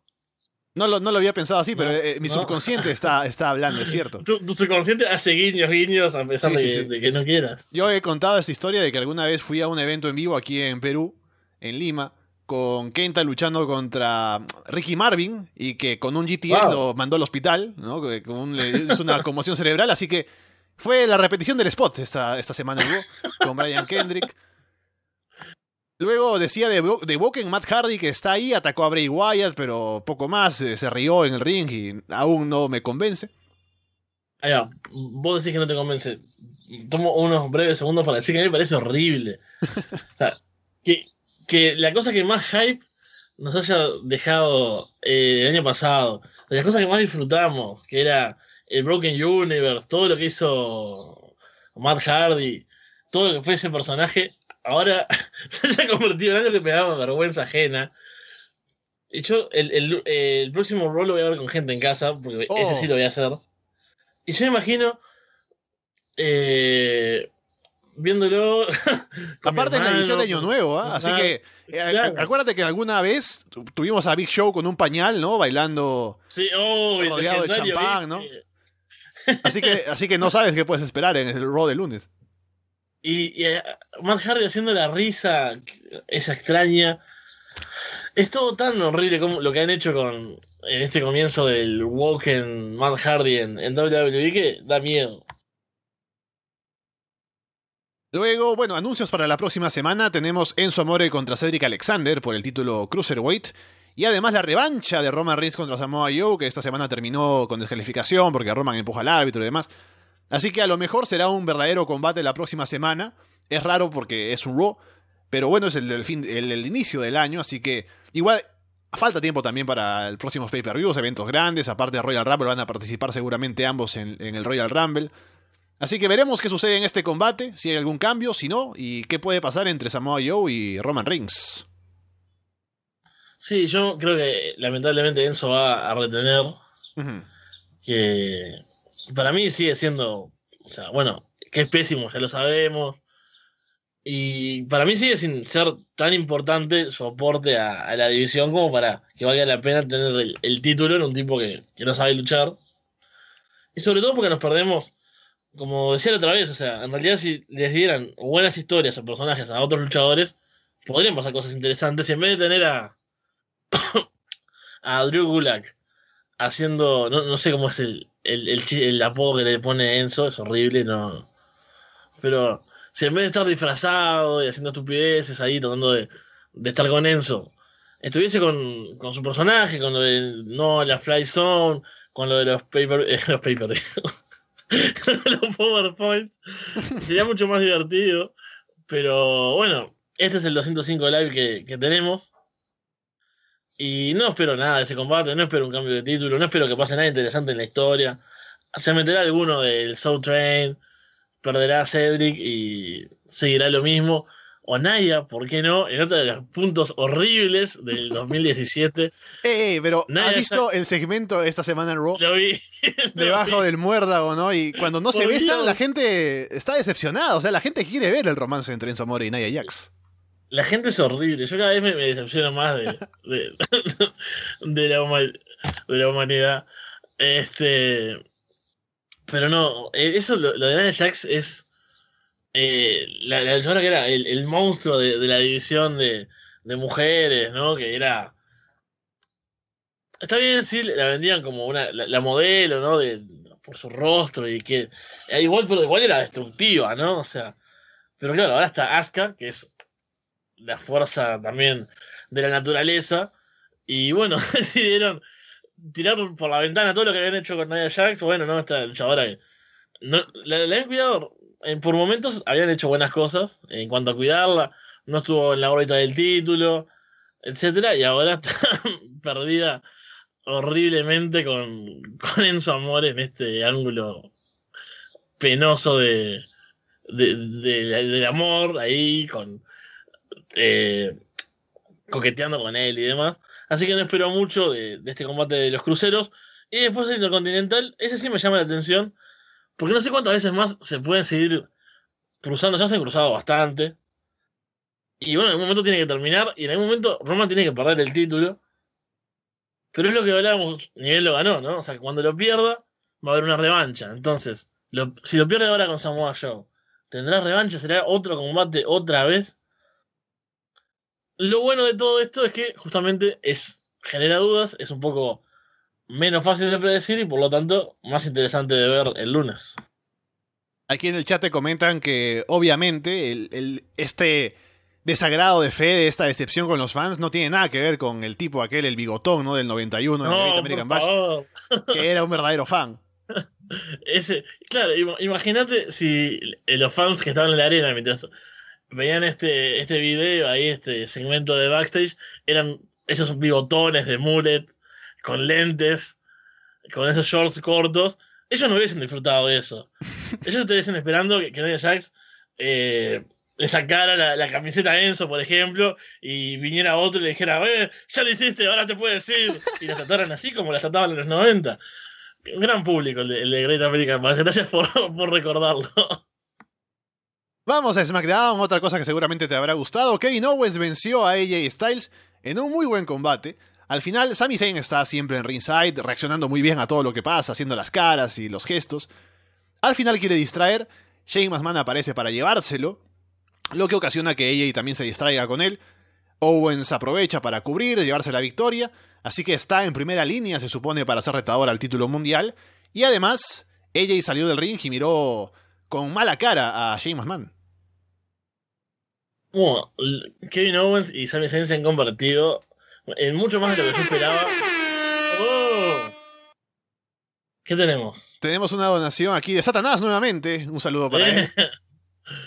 Genial. Voy a revisar porque fue con mensaje. Voy a revisar de qué, de qué se trató. Adelante, ah. mientras, lo hago, ve comentando el combate. Eh, bueno, obviamente muy contento por, por, la victoria de Kevin Owens. Y como decía, junto a Sami se han convertido en algo más importante de lo que yo esperaba no de lo que yo deseaba, ¿no? Eso es una, diferencia que hay que hacer, obviamente. O sea, para mí, juntos, ya sea como enemigos o como amigos, son de las mejores cosas que hay en WWE. Pero no esperaba que tuviesen la, importancia que están teniendo eh, en SmackDown. O sea, me imaginaba que, los iban a tener un poco más relegados. Y ahora, mezclándose ya, ya con AJ Styles, también aparece Shane, que podemos odiarlo un poco más, un poco menos. Eh, por, bueno, su fascinación por estar ahí en el foco, ¿no? En, la atención. Pero le, aporta bastante, o sea, y demuestra también la importancia o, el interés que tienen en, Kevin Owens y en Sami Zayn. Lo bueno de esto es que fue un mejor combate que los que habían tenido anteriormente. Así que eso deja esperanzas de, de bueno, a ver qué, si se enfrentan en un futuro, eh, puede ser en Royal Rumble. Eh, pero bueno, esto es una de las cosas que te hacen dar ganas de, ver SmackDown, lo cual, bueno, es, bastante eh, meritorio porque que haya algo que realmente te lleve a ver los programas más que la, la simple costumbre, no, no pasa todo el tiempo. Lo que nos dice Satanás aquí eh, con la donación es gracias a todo el equipo de Arras de Lona. Feliz año y espero seguir otro año más con ustedes. Un saludo para él también. Feliz año nuevo y que, bueno, se cumplan todos tus deseos, todos tus sueños por escucharnos aquí en el directo. ¿Qué más tenemos en SmackDown? Mientras espero que no se escuche el martilleo del vecino de arriba que no sé qué estará construyendo para Año Nuevo. Ha empezado un torneo por el título de Estados Unidos. Ese es el momento en el que me doy cuenta de que no tengo la tabla del torneo. Pero puedo decirles que lo que pasó esta semana fue que Bobby Root venció a Baron Corbin y Jinder Mahal venció a Ty Dillinger, así que están adelante en el camino del torneo de Estados Unidos. Y para entrar a eso hay que hablar también de lo que ha pasado con Dolph Ziggler. Porque. Eh, en una. Perdón, en un nivel de, producción nunca visto, tengo la, la oh, oh, increíble. Cuéntame cómo está la em, tabla entonces. O cómo está la llave. Bueno, era Bobby Roode, Baron Corbin por un lado, eh, de ese mismo lado, Zack Ryder contra Mojo Rowley. Y del otro lado, Jinder Mahal versus Ty Dillinger y Xavier Woods contra Aiden English. Por ahora los que pasaron son Bobby Roode y Jinder Mahal a la espera de eh, los rivales, ¿verdad? Sí. Por, lo menos en lo que dice esta llave. Sí, sí, sí. Ah, y no creo que. A ver, Moyo ya le ganó a Ryder, así que no creo que haga un 50-50 porque se supone que en la historia ahí Moyo es el importante, ¿no? Se supone. Así que debería ganar de nuevo. Y por el otro lado, Aiden English contra Xavier Woods. Raro ver a uno de New Day solo, ¿no? Que no sea Kofi, porque los demás normalmente están como, como equipo nada más. Aiden English en lugar de. O sea, eh, sería más lógico ver a Rusev, ¿no? Pero yo creo que Aiden English gana, ¿eh? te diré. Aunque tendría que luchar contra Jinder, ¿no? Así que a lo mejor, para que sea Babyface contra Hill, sería Xavier Woods. Bueno, esto me parece bastante interesante. El... Los torneos siempre me llaman la atención. Cuando meten luchadores que más o menos están acorde tanto entre sí como a lo que se aspira, ¿no? O sea, si hacen un, no sé, campeonato por el título mundial y te meten a Xavier Rules, me parece. No, me llama la atención. No creo que, que pueda aspirar, o a Widen English incluso. Pero en este caso, hacer un título secundario que no es muy cuidado tampoco. O sea, a ver, lo ganó Dolph Ziggler, Dolph Ziggler 2017 y lo dejó vacante. Estábamos hablando, ¿no? Del agujero negro del entretenimiento deportivo. Y ahí está. Dejó el título vacante, ¿no? Sin decir nada más. Y ¿sabes qué es lo más gracioso, Fe? Que vimos en el último show en. ¿Cuál fue el último paper? ¿Cómo se llama? Clash of Champions de SmackDown. Clash of Champions. Que Natalia luego de su combate salió a hacer una promo como que se retiraba, ¿no? Como que no iba a aparecer más. Le iba a darle espalda a los fans. Y sale en SmackDown como cualquier cosa, ¿no? Está ahí nada más sonriendo como siempre, no ha pasado nada. Y es más bien Dolph Ziggler el que le ha copado el gimmick, ¿no? Creo que la promo era para Dolph Ziggler y de pronto se equivocaron y se le dieron a Natalia. sí, sí. Y ahora otra cosa estaba viendo. El pobre Baron Corbin, cómo queda en todo esto, ¿no? O sea, pasó de perder el título, ya perdió en la primera ronda. Eh, pero bueno, como decía. ¡Oh! Vamos a ver de quién es ahora. Es de Cristian Martínez, un saludo para él también. Nos dice feliz año 2018, igual para ti. Continúa, Fede. Pero bueno, como decía, los torneos siempre parecen interesantes. Sobre todo tenemos cruces que, bueno, algunos no hemos visto. Lamentablemente tenemos ese Zack Ryder contra, contra Mojo Rawley de nuevo. Que no fue horrible, pero tampoco fue un buen combate. Y bueno, yo imagino un Boy Rude contra Mojo Rawley en la siguiente ronda. Por un lado, Jinder debería ir. Yo creo que Aiden English está junto a Rusev en esa cosa de que son heels, pero la gente los ama. Bueno, está la noticia de hoy, habrás visto, que la camiseta de Russell, de Russell Day, es la más vendida. Eh, no sé qué lapso de tiempo, pero bueno, que estaba haciendo top. Y bueno, vimos también la reacción que tuvieron, que están teniendo en los últimos shows. No, y además, yo aquí tengo notado como tema de SmackDown lo de Shelton Benjamin y Chad Gable siendo eh, retadores al título. Y no mm. entiendo por qué no pueden dárselo a Rusev y Aiden English viendo lo populares que son, ¿no? Hay que aprovechar que están en esa popularidad para que reten por el título, ¿no? Porque si están siendo tan populares, están tan over, ¿por qué no aprovechar y que sean lo más over en la división de parejas? O sea, la, la, ceguera a veces es, muy graciosa porque, a ver, por ejemplo, darle todo a, a un luchador, no darle todos los reinados en base a, no sé, a los seguidores en las redes sociales, a las ventas, y no, no me parece que sea lo mejor, ¿no? O sea, porque bueno, ahí sería siempre los mismos, cosas así. Pero en el caso de luchadores que pueden dar buenos combates, que pueden aprovechar, Ruser, que siempre decimos, es un tipo que hace todo lo que toca, lo convierte en algo entretenido, y es un buen momento para, para aprovecharlo, justamente y no. O sea, ¿qué se puede? No hay, que construirlo más a Russell. O sea, Russell ya tiene mucho, mucho tiempo, en bastante tiempo en la empresa, ya es conocido, están en un gran momento. Y por otro lado, yo creo que el tag team de Benjamin y, Chad Gable, no, para mí no ha pegado mucho. No ha tenido demasiado éxito en ningún aspecto. O sea, en los combates tienen algún momento, sobre todo Chad Gable, pero no, no creo que llame tanto la atención como podría llamar tener a, a Rusev y Aiden English hoy en día como retadores. Se ha anunciado también, esto es reciente, para la próxima semana en SmackDown, AJ Styles contra Sami Zayn, así que así como tuvimos un combate bueno entre AJ y Owens esa semana, estoy seguro de que tendremos otro también igual de bueno, más o menos ese nivel, por lo buenos que son los luchadores, contra Sami Zayn. sin duda, es otro motivo para ver SmackDown, ver cómo sigue la historia. Y aparte, eso es lo que yo muchas veces me quejo de WWE, ya sea tanto SmackDown como Raw. Que está bien, a veces queremos seguir las historias, queremos ver la construcción a la pay-per-view, que es lo que básicamente mueve el mundo, el WWE Universe.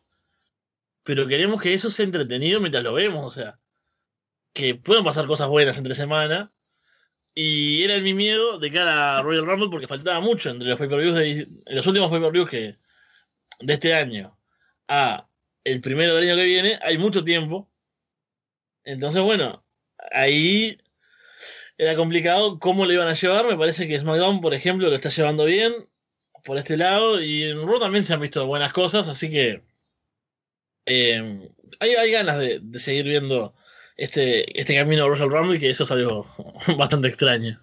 Sí, lo otro que será decepcionante para ti es que ya si, si, se está haciendo ahora lo de Owens contra AJ, ¿no? Yendo por el título, es poco probable que lo alarguen hasta WrestleMania. Sí, sí, ya, lo pensé. También pensé que si va, a luchar en, en el Ram, eh, en Royal Rumble, si va a luchar por el título, tal vez no esté en el Royal Rumble match. Y si está poco probable que lo gane. Pero bueno, yo eh, recordarán que en todas las eh, porras o pencas o como le llaman en sus respectivos países, apuestas de los ganadores.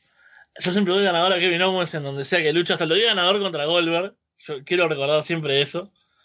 Así que yo lo voy a dar como ganador del de Royal Rumble, luche o no luche contra, contra ella Styles por el título. Hablemos un poco de NXT. Hubo un muy buen main event también. Era finalmente el combate de Fatal 4-Way en el que se definía al retador al título de NXT de Andrade 100 Almas. Johnny Gargano venció a Alistair Black, Killian Dane y Lars Sullivan en un gran combate, como digo. Y además el otro detalle importante es que venció cubriendo a Alistair Black, así que le hace perder el invicto. Y esto fue por la intervención de Undisputed Era, que viene también como resultado de que Black le ganó a Adam Cole. Así que todo está conectado aquí en NXT porque es un show en el que se cuida un poco la lógica, ¿no? Raramente sucede esto en WWE. Así que por eso es que pierde Alistair Black. Gargano es el retador al título, a la gente le gustó mucho esto. Y especialmente por el resultado de un gran combate, como ya dije. Así que bien por Gargano y ahora esperar al reto a Andrade 100 Almas por el título de NXT. Sí, por suerte, eh, parece que había perdido. Tomé puntes de, este combate porque me dejó varias cosas.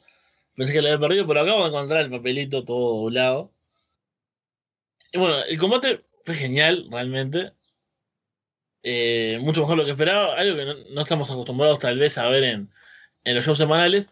Pero la semana pasada también hubo otro gran combate que fue por el título de, Reino Unido. O la otra semana, no me acuerdo, pero NXT viene también en una buena racha de, de buenos combates en los shows. Y bueno, primero, cada uno muy bien en su rol, o sea, en lo que se espera como luchador de cada uno la bestia Killen Dane por un lado, se rompió el codo, ahí ensangrentado, dejando manchado todo el mundo, aparte era genial. Eh, Lars Sullivan también, que me gusta, me convence cada vez más. Recuerdo que la primera vez que hablamos de él no me llamaba mucho la atención, me parecía nada, nada destacado, solo un tipo muy grande, pero lo he visto mejor, me, gustan las reacciones, me gustan las caras que, que pone. Y hay que hablar de su gran entrada también. Sí, también. Me gusta algo que, que viene un momento eh, que me parece que tiene, tiene buen timing tiene, y, buen posicionamiento. En un combate así de a cuatro, que tiene a ser caótico. Entonces, tengo por ejemplo el recuerdo de, no sé, Luke Gallows en un combate, no me acuerdo cuál era de parejas, esperando su momento, de una manera totalmente torpe y, obvia. No, y era porque tenía que aparecer Big Cass y Cass era el que se demoraba, entonces como Gallows no, no tenía que moverse, tenía que esperar. Estaba ahí que parecía. Hicieron un meme, ¿no? Con el, se, se desconectó el control, del PlayStation. y acá hay un, momento que está. A ver si, si, lo digo bien. Alistair Black está atacando a dos luchadores. No me acuerdo cuál es el otro. O sea, pero está haciendo un comeback, ¿no? Con su striking clásico. Está repartiendo patadas, rodillas por todos lados. Y él está esperando. Y no se queda. O sea, no es como que está parado ahí esperando que vengan a pegar. Y me parece que es un detalle, es muy pequeño el detalle, ¿no? Pero me parece que aporta, o sea, en un combate que tiende al caos, que tiende a momentos muertos y que tiende a momentos ilógicos, como ese de Galo, que es el, mayor ejemplo, que el tipo sepa quedarse bien parado ahí, esperando que es el momento y que no parezca tonto ahí con, cara de nada, me parece que es una demostración de, bueno, que es un tipo que, está mejorando, que, está demostrando buenas cosas. Y después la victoria, eh, bueno, la de Johnny Gargano es genial. Yo creo que eh, su marca personal tiene que hacer ese spot de hacer un slingshot algo y que le den un golpazo, que es como lo que pasó con el combate con Pete Dunne por el título del Reino Unido también, que va a ser un slingshot eh, Spear o un slingshot DDT, vaya a saber, y recibe un golpe de antebrazo asesino de Pete Dunne. Y acá, acá también, eh, creo que es Alistair Black que, le da un tremendo golpe, pero no me acuerdo quién es, pero tiene que hacer ese spot en todos los combates. Hacer un eh, slingshot, tirarse hacia el ring y que le partan la cabeza. Eso lo hace maravillosamente bien y hace todo muy bien porque es un tremendo luchador, está muy over. Y lo interesante de la victoria es que se siente tan importante que si pierde contra Andrés en Almas, que es lo, que yo esperaría, ¿no? Porque no sea un reinado tan corto, el de el ídolo. Este ya fue un gran momento. Y como no es tampoco una construcción, digamos, de mucho tiempo, ¿no? Todo un camino, el camino del héroe que va a terminar y que sería una decepción que perdiera. Yo creo que fue un momento tan bueno, tan positivo, tan grande, el del pasado NXT, que una derrota bien llevada con Andrade Cien por ejemplo, como se me adelanta Carlos en el chat, un regreso de Champa, ¿por qué no? jugándole en contra a su ex compañero. Eh, no sería decepcionante, porque seguramente aparte el combate sea muy bueno. Así que cierra por todos lados. Este, o sea, metieron cuatro luchadores, los cuatro buena, buen desempeño, las historias tienen sentido para dónde van. Todo realmente es una, joya de, main event. Y aparte, todo lo contrario de lo que decíamos con Rusev, porque ven que Gargano está over, que eh, la gente lo está apreciando y ha tenido buenos combates. Aparte se nota que reconocen que es un gran luchador. Y dicen, bueno, aprovechemos esto, pongámoslo en el main event, que es el momento eh, realmente en el que está para hacerlo. Y confirmamos que es un tipo que consideramos importante en el roster, así que ahora Gargano está ahí arriba, y bien por él. Claro, pero aparte es eso, no, tiene que ganar el título, porque la gente le aplaude y grita su nombre, y bueno, ya, denle todo, pero por lo menos que tenga una oportunidad, que se luzca, que aparezca, que esté en lo más alto, es lógico. Vimos también a los Street Profits prometiendo que irán por el título. Poco más en, esto, pero solo mencionar lo, carismático que es Montes Ford es genial. Y bueno, ahí está también Angelo Dawkins moviendo, haciendo eso de revolver, ¿no? Pero poco más. Y igual me parece que son un buen equipo, así que a ver si realmente llega cosas importantes ahora en el 2018. A mí no me llaman demasiado la atención. Me agradecen, me parecen los personajes de, otro tiempo, ¿no? O sea, los vería. No sé bien en qué década, porque bueno, no, es mi estilo. Entonces probablemente le erro si tiro de qué año, pero tiene como una cosa muy media nostálgica, se me hace así. Em, pero no sé, no les veo demasiado. O sea, tienen buenos movimientos en pareja, vi un par de cosas interesantes, pero no me llaman demasiado la atención, no espero demasiado de, de ellos habiendo otras parejas en, el, por lo menos ahora, el problema o la cuestión va a ser post WrestleMania, quizás cuando haya alguna subida al roster principal, y bueno, ahí tal vez tengan un mejor lugar en, en NXT. Y finalmente tuvimos el debut de Shayna Baszler en NXT, luego del combate de Ember Moon contra Sonia Deville, que yo adelanté y le dije a Fede adelántalo también porque no, no pasa nada. Sí, eh, Y lo poco que vi me confirmó que debía haberlo adelantado apareció Kairi Sane en el escenario para hablarle a Ember, ¿no? Como básicamente retarla con gestos por el título. Pero apareció Shayna Baszler por detrás, le aplicó un choke, la hizo desmayarse. Y ahí llega Shayna Baszler, seguramente tendrá un papel importante ahora en NXT. Y además eso abre los rumores sobre Ronda Rousey, que ya comentaremos después por el tiempo ahora. Pero veremos a qué apunta todo esto y yo contento al menos de ver a Shayna Baszler en NXT porque lo que vi de ella en el Main Young Classic me gustó mucho. Bueno, yo no vi nada de ella en el Young Classic. Ah, por supuesto. Nadie, te va a decir que lo veas, por favor. Pero lo, que es cierto es que, bueno, se establece como una eh, si esto no, era, no catapulta directamente a ser la top hill de NXT, que es atacar a, a Kairi y Zane, no sé qué puede ser peor. Y eso hace también, te das cuenta de que para mí, por lo menos, Ember Moon es como un personaje muy plano. Y que si no ganó en aquel primer combate que tuvo eh, por el título, no me acuerdo en cuál takeover, que, que fue un combate bastante intenso, que estuvo emocionante. Después era como que ya, ya había pasado para mí la, la oportunidad. Perdón. Y realmente, o sea, cuando ganó no me sorprendió, no me llamó la atención. Eh, bueno, ya hablamos, los dos estamos de acuerdo que este combate no era nada interesante de ver. Y realmente, así, Ember Moon no me llama para nada la atención. Eh, más allá de que, a mí por lo general, eh, hola, no me gustan los combates de mujeres. Eh, siempre, a pesar de que sea 30 de diciembre, siempre estamos a, tiempo de, recordarlo. tal vez haya gente que, no me conozca. Pero Ember Moon hace que ese interés sea aún menor. Y no me parece mala luchadora, no es Alicia Fox, ¿no? O sea, no es horrible, ni mucho menos. Pero es como, no sé, en NXT, que es un lugar que, que todo tiene como otro color, ¿no? Que uno lo ve como parece, o sea, a través de un filtro, parece que todo es genial. La edición de mujeres ahora se ve un poco, al menos la parte del, del título, no se me hace tan interesante ahora con, con Kairi, con Shayna Baszler, puede cambiar. Hay, hay luchadoras nuevas que me llaman un poco más la atención. Así que espero que pronto pierda el título Ember Moon. Y lo último para comentar hoy, que lo, lo, voy a decir porque tengo un chiste preparado, es el tema de que Undertaker posiblemente vuelva en WrestleMania. Se dice que estaría preparándose para volver. Así que seguramente Walter tendrá que hacer otro discurso emotivo, ¿no? Para cuando Taker se retire de nuevo y vuelva el siguiente año. qué, gran momento que nos hicieron recordar. Eh, Jonathan creo que fue.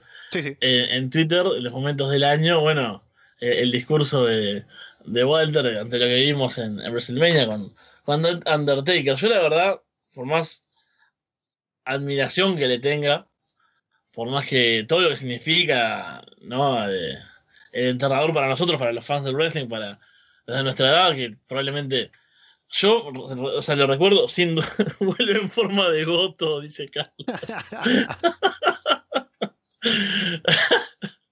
Ay, por Dios.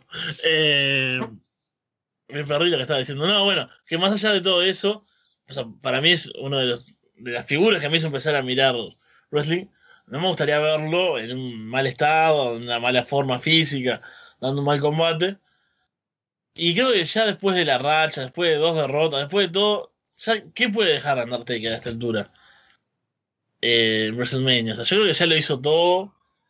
Y, y es raro, es duro incluso decirlo, pero no me gustaría verlo de vuelta. Con eso dicho, vamos cerrando el programa de hoy. Hemos comentado muchísimas cosas en este show, especialmente la previa de Wrestle Kingdom que se viene ya el 4 de enero. Vamos a estar viendo el show y comentándolo al día siguiente, así que estén atentos a eso. Les recuerdo nuevamente, mañana es el último día para enviar sus listas por las Arras de Lona Awards, así que vayan a revisar la publicación en arrasdelona.com para enterarse de cómo es.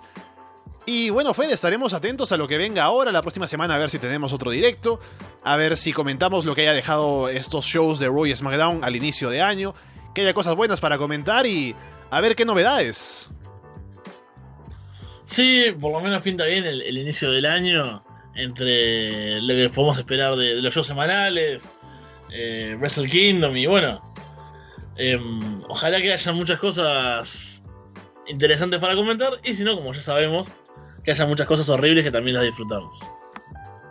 Vamos cerrando entonces, gracias a ustedes por escucharnos todo este año 2017, 2018 será aún con más fuerza. Un saludo a Satanás, a Cristian por enviarnos las donaciones, gracias a ustedes por apoyar el programa.